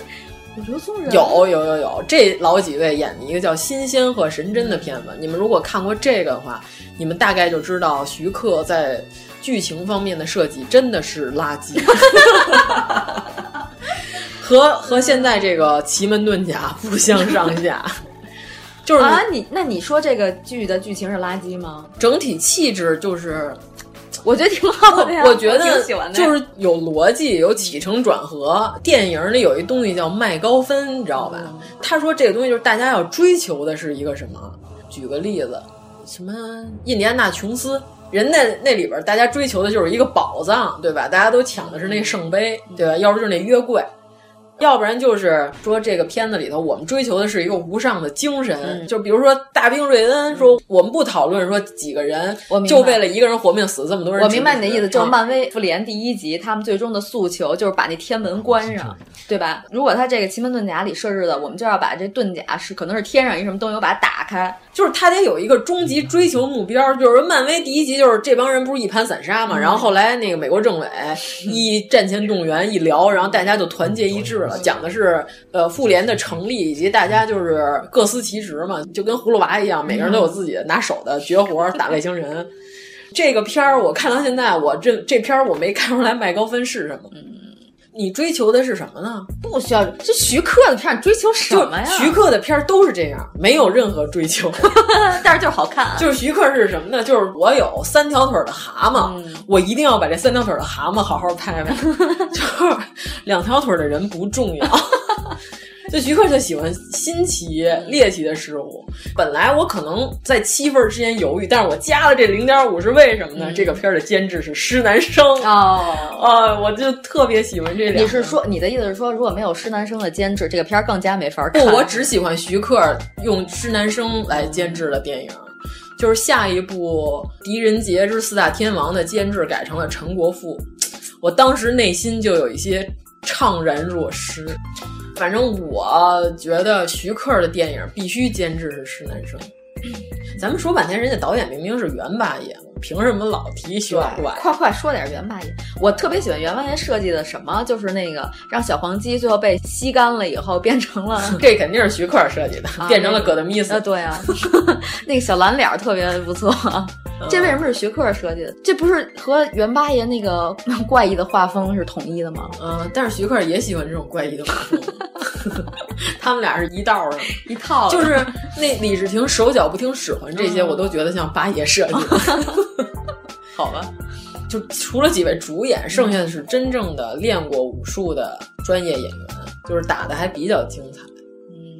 可能这个倪妮他们这身手上还差一点，但是我喜欢倪妮抽烟，她抽那根树枝儿挺棒的。对，这片子就是处处都是怪点，我特别喜欢。嗯你们要是没有这个情节，没有这个所谓的童年的时候就看过来的这感觉，你可能觉得这就是一个胡闹的乱片儿。但是像我们这种童年有幸看了很多电影，嗯、得到这种熏陶的人，不是你你就会觉得还很不错。就就跟八三版《射雕》一样，这片子有多好，就可能翁美玲可爱一点，但是她拍的真的很烂。对你用技术来衡量它的话，它肯定不如后来的那些对，但是他们就认为就是这版就是就是最好，《射雕英雄传》就是这版最好，就是哪个黄蓉都比不上。对你必须得明白这是徐克的片儿，你得把它幻想成一个徐克的世界里，有这个世界观以后，你再去看这个片儿就不一样了。估计他没有从小看过徐克电影的，有点悬。就是这样，变形金刚拍的再烂，但是第一部擎天柱变身的时候，你还是觉得大家依然会激动的尿裤子，对吧？嗯，但是我不满意，我真的不喜欢真人版变形金刚，尿裤子暖和一下。我特别讨厌把红蜘蛛拍成跟一大蛤蟆一样，特别生气。我也特别讨厌大黄蜂不是甲壳虫。有给他们留言说那大黄蜂应该是什么什么，我说因为你们没有八零后看，我能说我特喜欢音波吗？嗯、变成一小蜘蛛。对，就是当年那版大黄蜂就是甲壳虫，就是片子里还设计了一剧情，就是大黄蜂一下把另外一甲壳虫车顶走，顶边去了，就是为了致敬一下。但是我觉得大黄蜂的车种不能变，变了就不可爱了。而且我也不喜欢擎天柱摘口罩，还是让擎天柱活在雾霾里吧。嗯，而且威震天也不像样。嗯，其实你说那个老版的动画片有多好看，不就是两波来回对奏吗？魔法对奏，对，这必须得有 Miracle Fighter，还是奇门遁甲。嗯，对，反正我们为什么戏精突然就串台了，聊了这么多呢？是因为我们要为老怪证明。对，嗯，就是他特效，嗯，稍微弱了一点。看我刚才扣的分都非常理智嘛。那我不理智吗？不太理智，反正我不喜欢这反派，而且我觉得他应该多加点民俗传统的东西。就是他现在奇门遁甲解释的还是不太多，就是他那里边那些暗语确实说的都是方位名词儿什么乱七八糟的，但是可能编剧也不太明白什么是奇门遁甲，所以他也说不出什么具体的。那我们这戏精就算就是不知道为什么就这么莫名其妙的用奇门遁甲来结尾了。哦，那天咱们还说呢，说面对戏精怎么遏制他。后来咱们说只有 K Y 才是 戏精克星。哦，对对对，记得吗？群里说过说过说过，就是在对方然后玩命展示自己、表演自己的时候，这时候 K Y 真的能一举制胜。对，你这张图怎么都把窗框 P 歪了？嗯，这不是只羊吗？本来我们说的是，就是只有佛系。才能应应对，对对对，你说的都对。嗯、但是现在发现佛系可能应对不了，嗯、就是道教那种，就是爱信信不信滚的这种也不太行。只有 K Y，只有 K Y 是制胜于戏精的法宝。对，看我 K Y，看法宝，记起了一柄 K Y，K Y K Y，AK 按我心意，快快显灵，K Y 四十七。嗯，挺好。如果您喜欢我们的节目，请在微博和微信公众号搜索“一九八三毁三观”，给我们留言，告诉我们你的三观故事。各位善良的同志，你们是否在快乐的生活？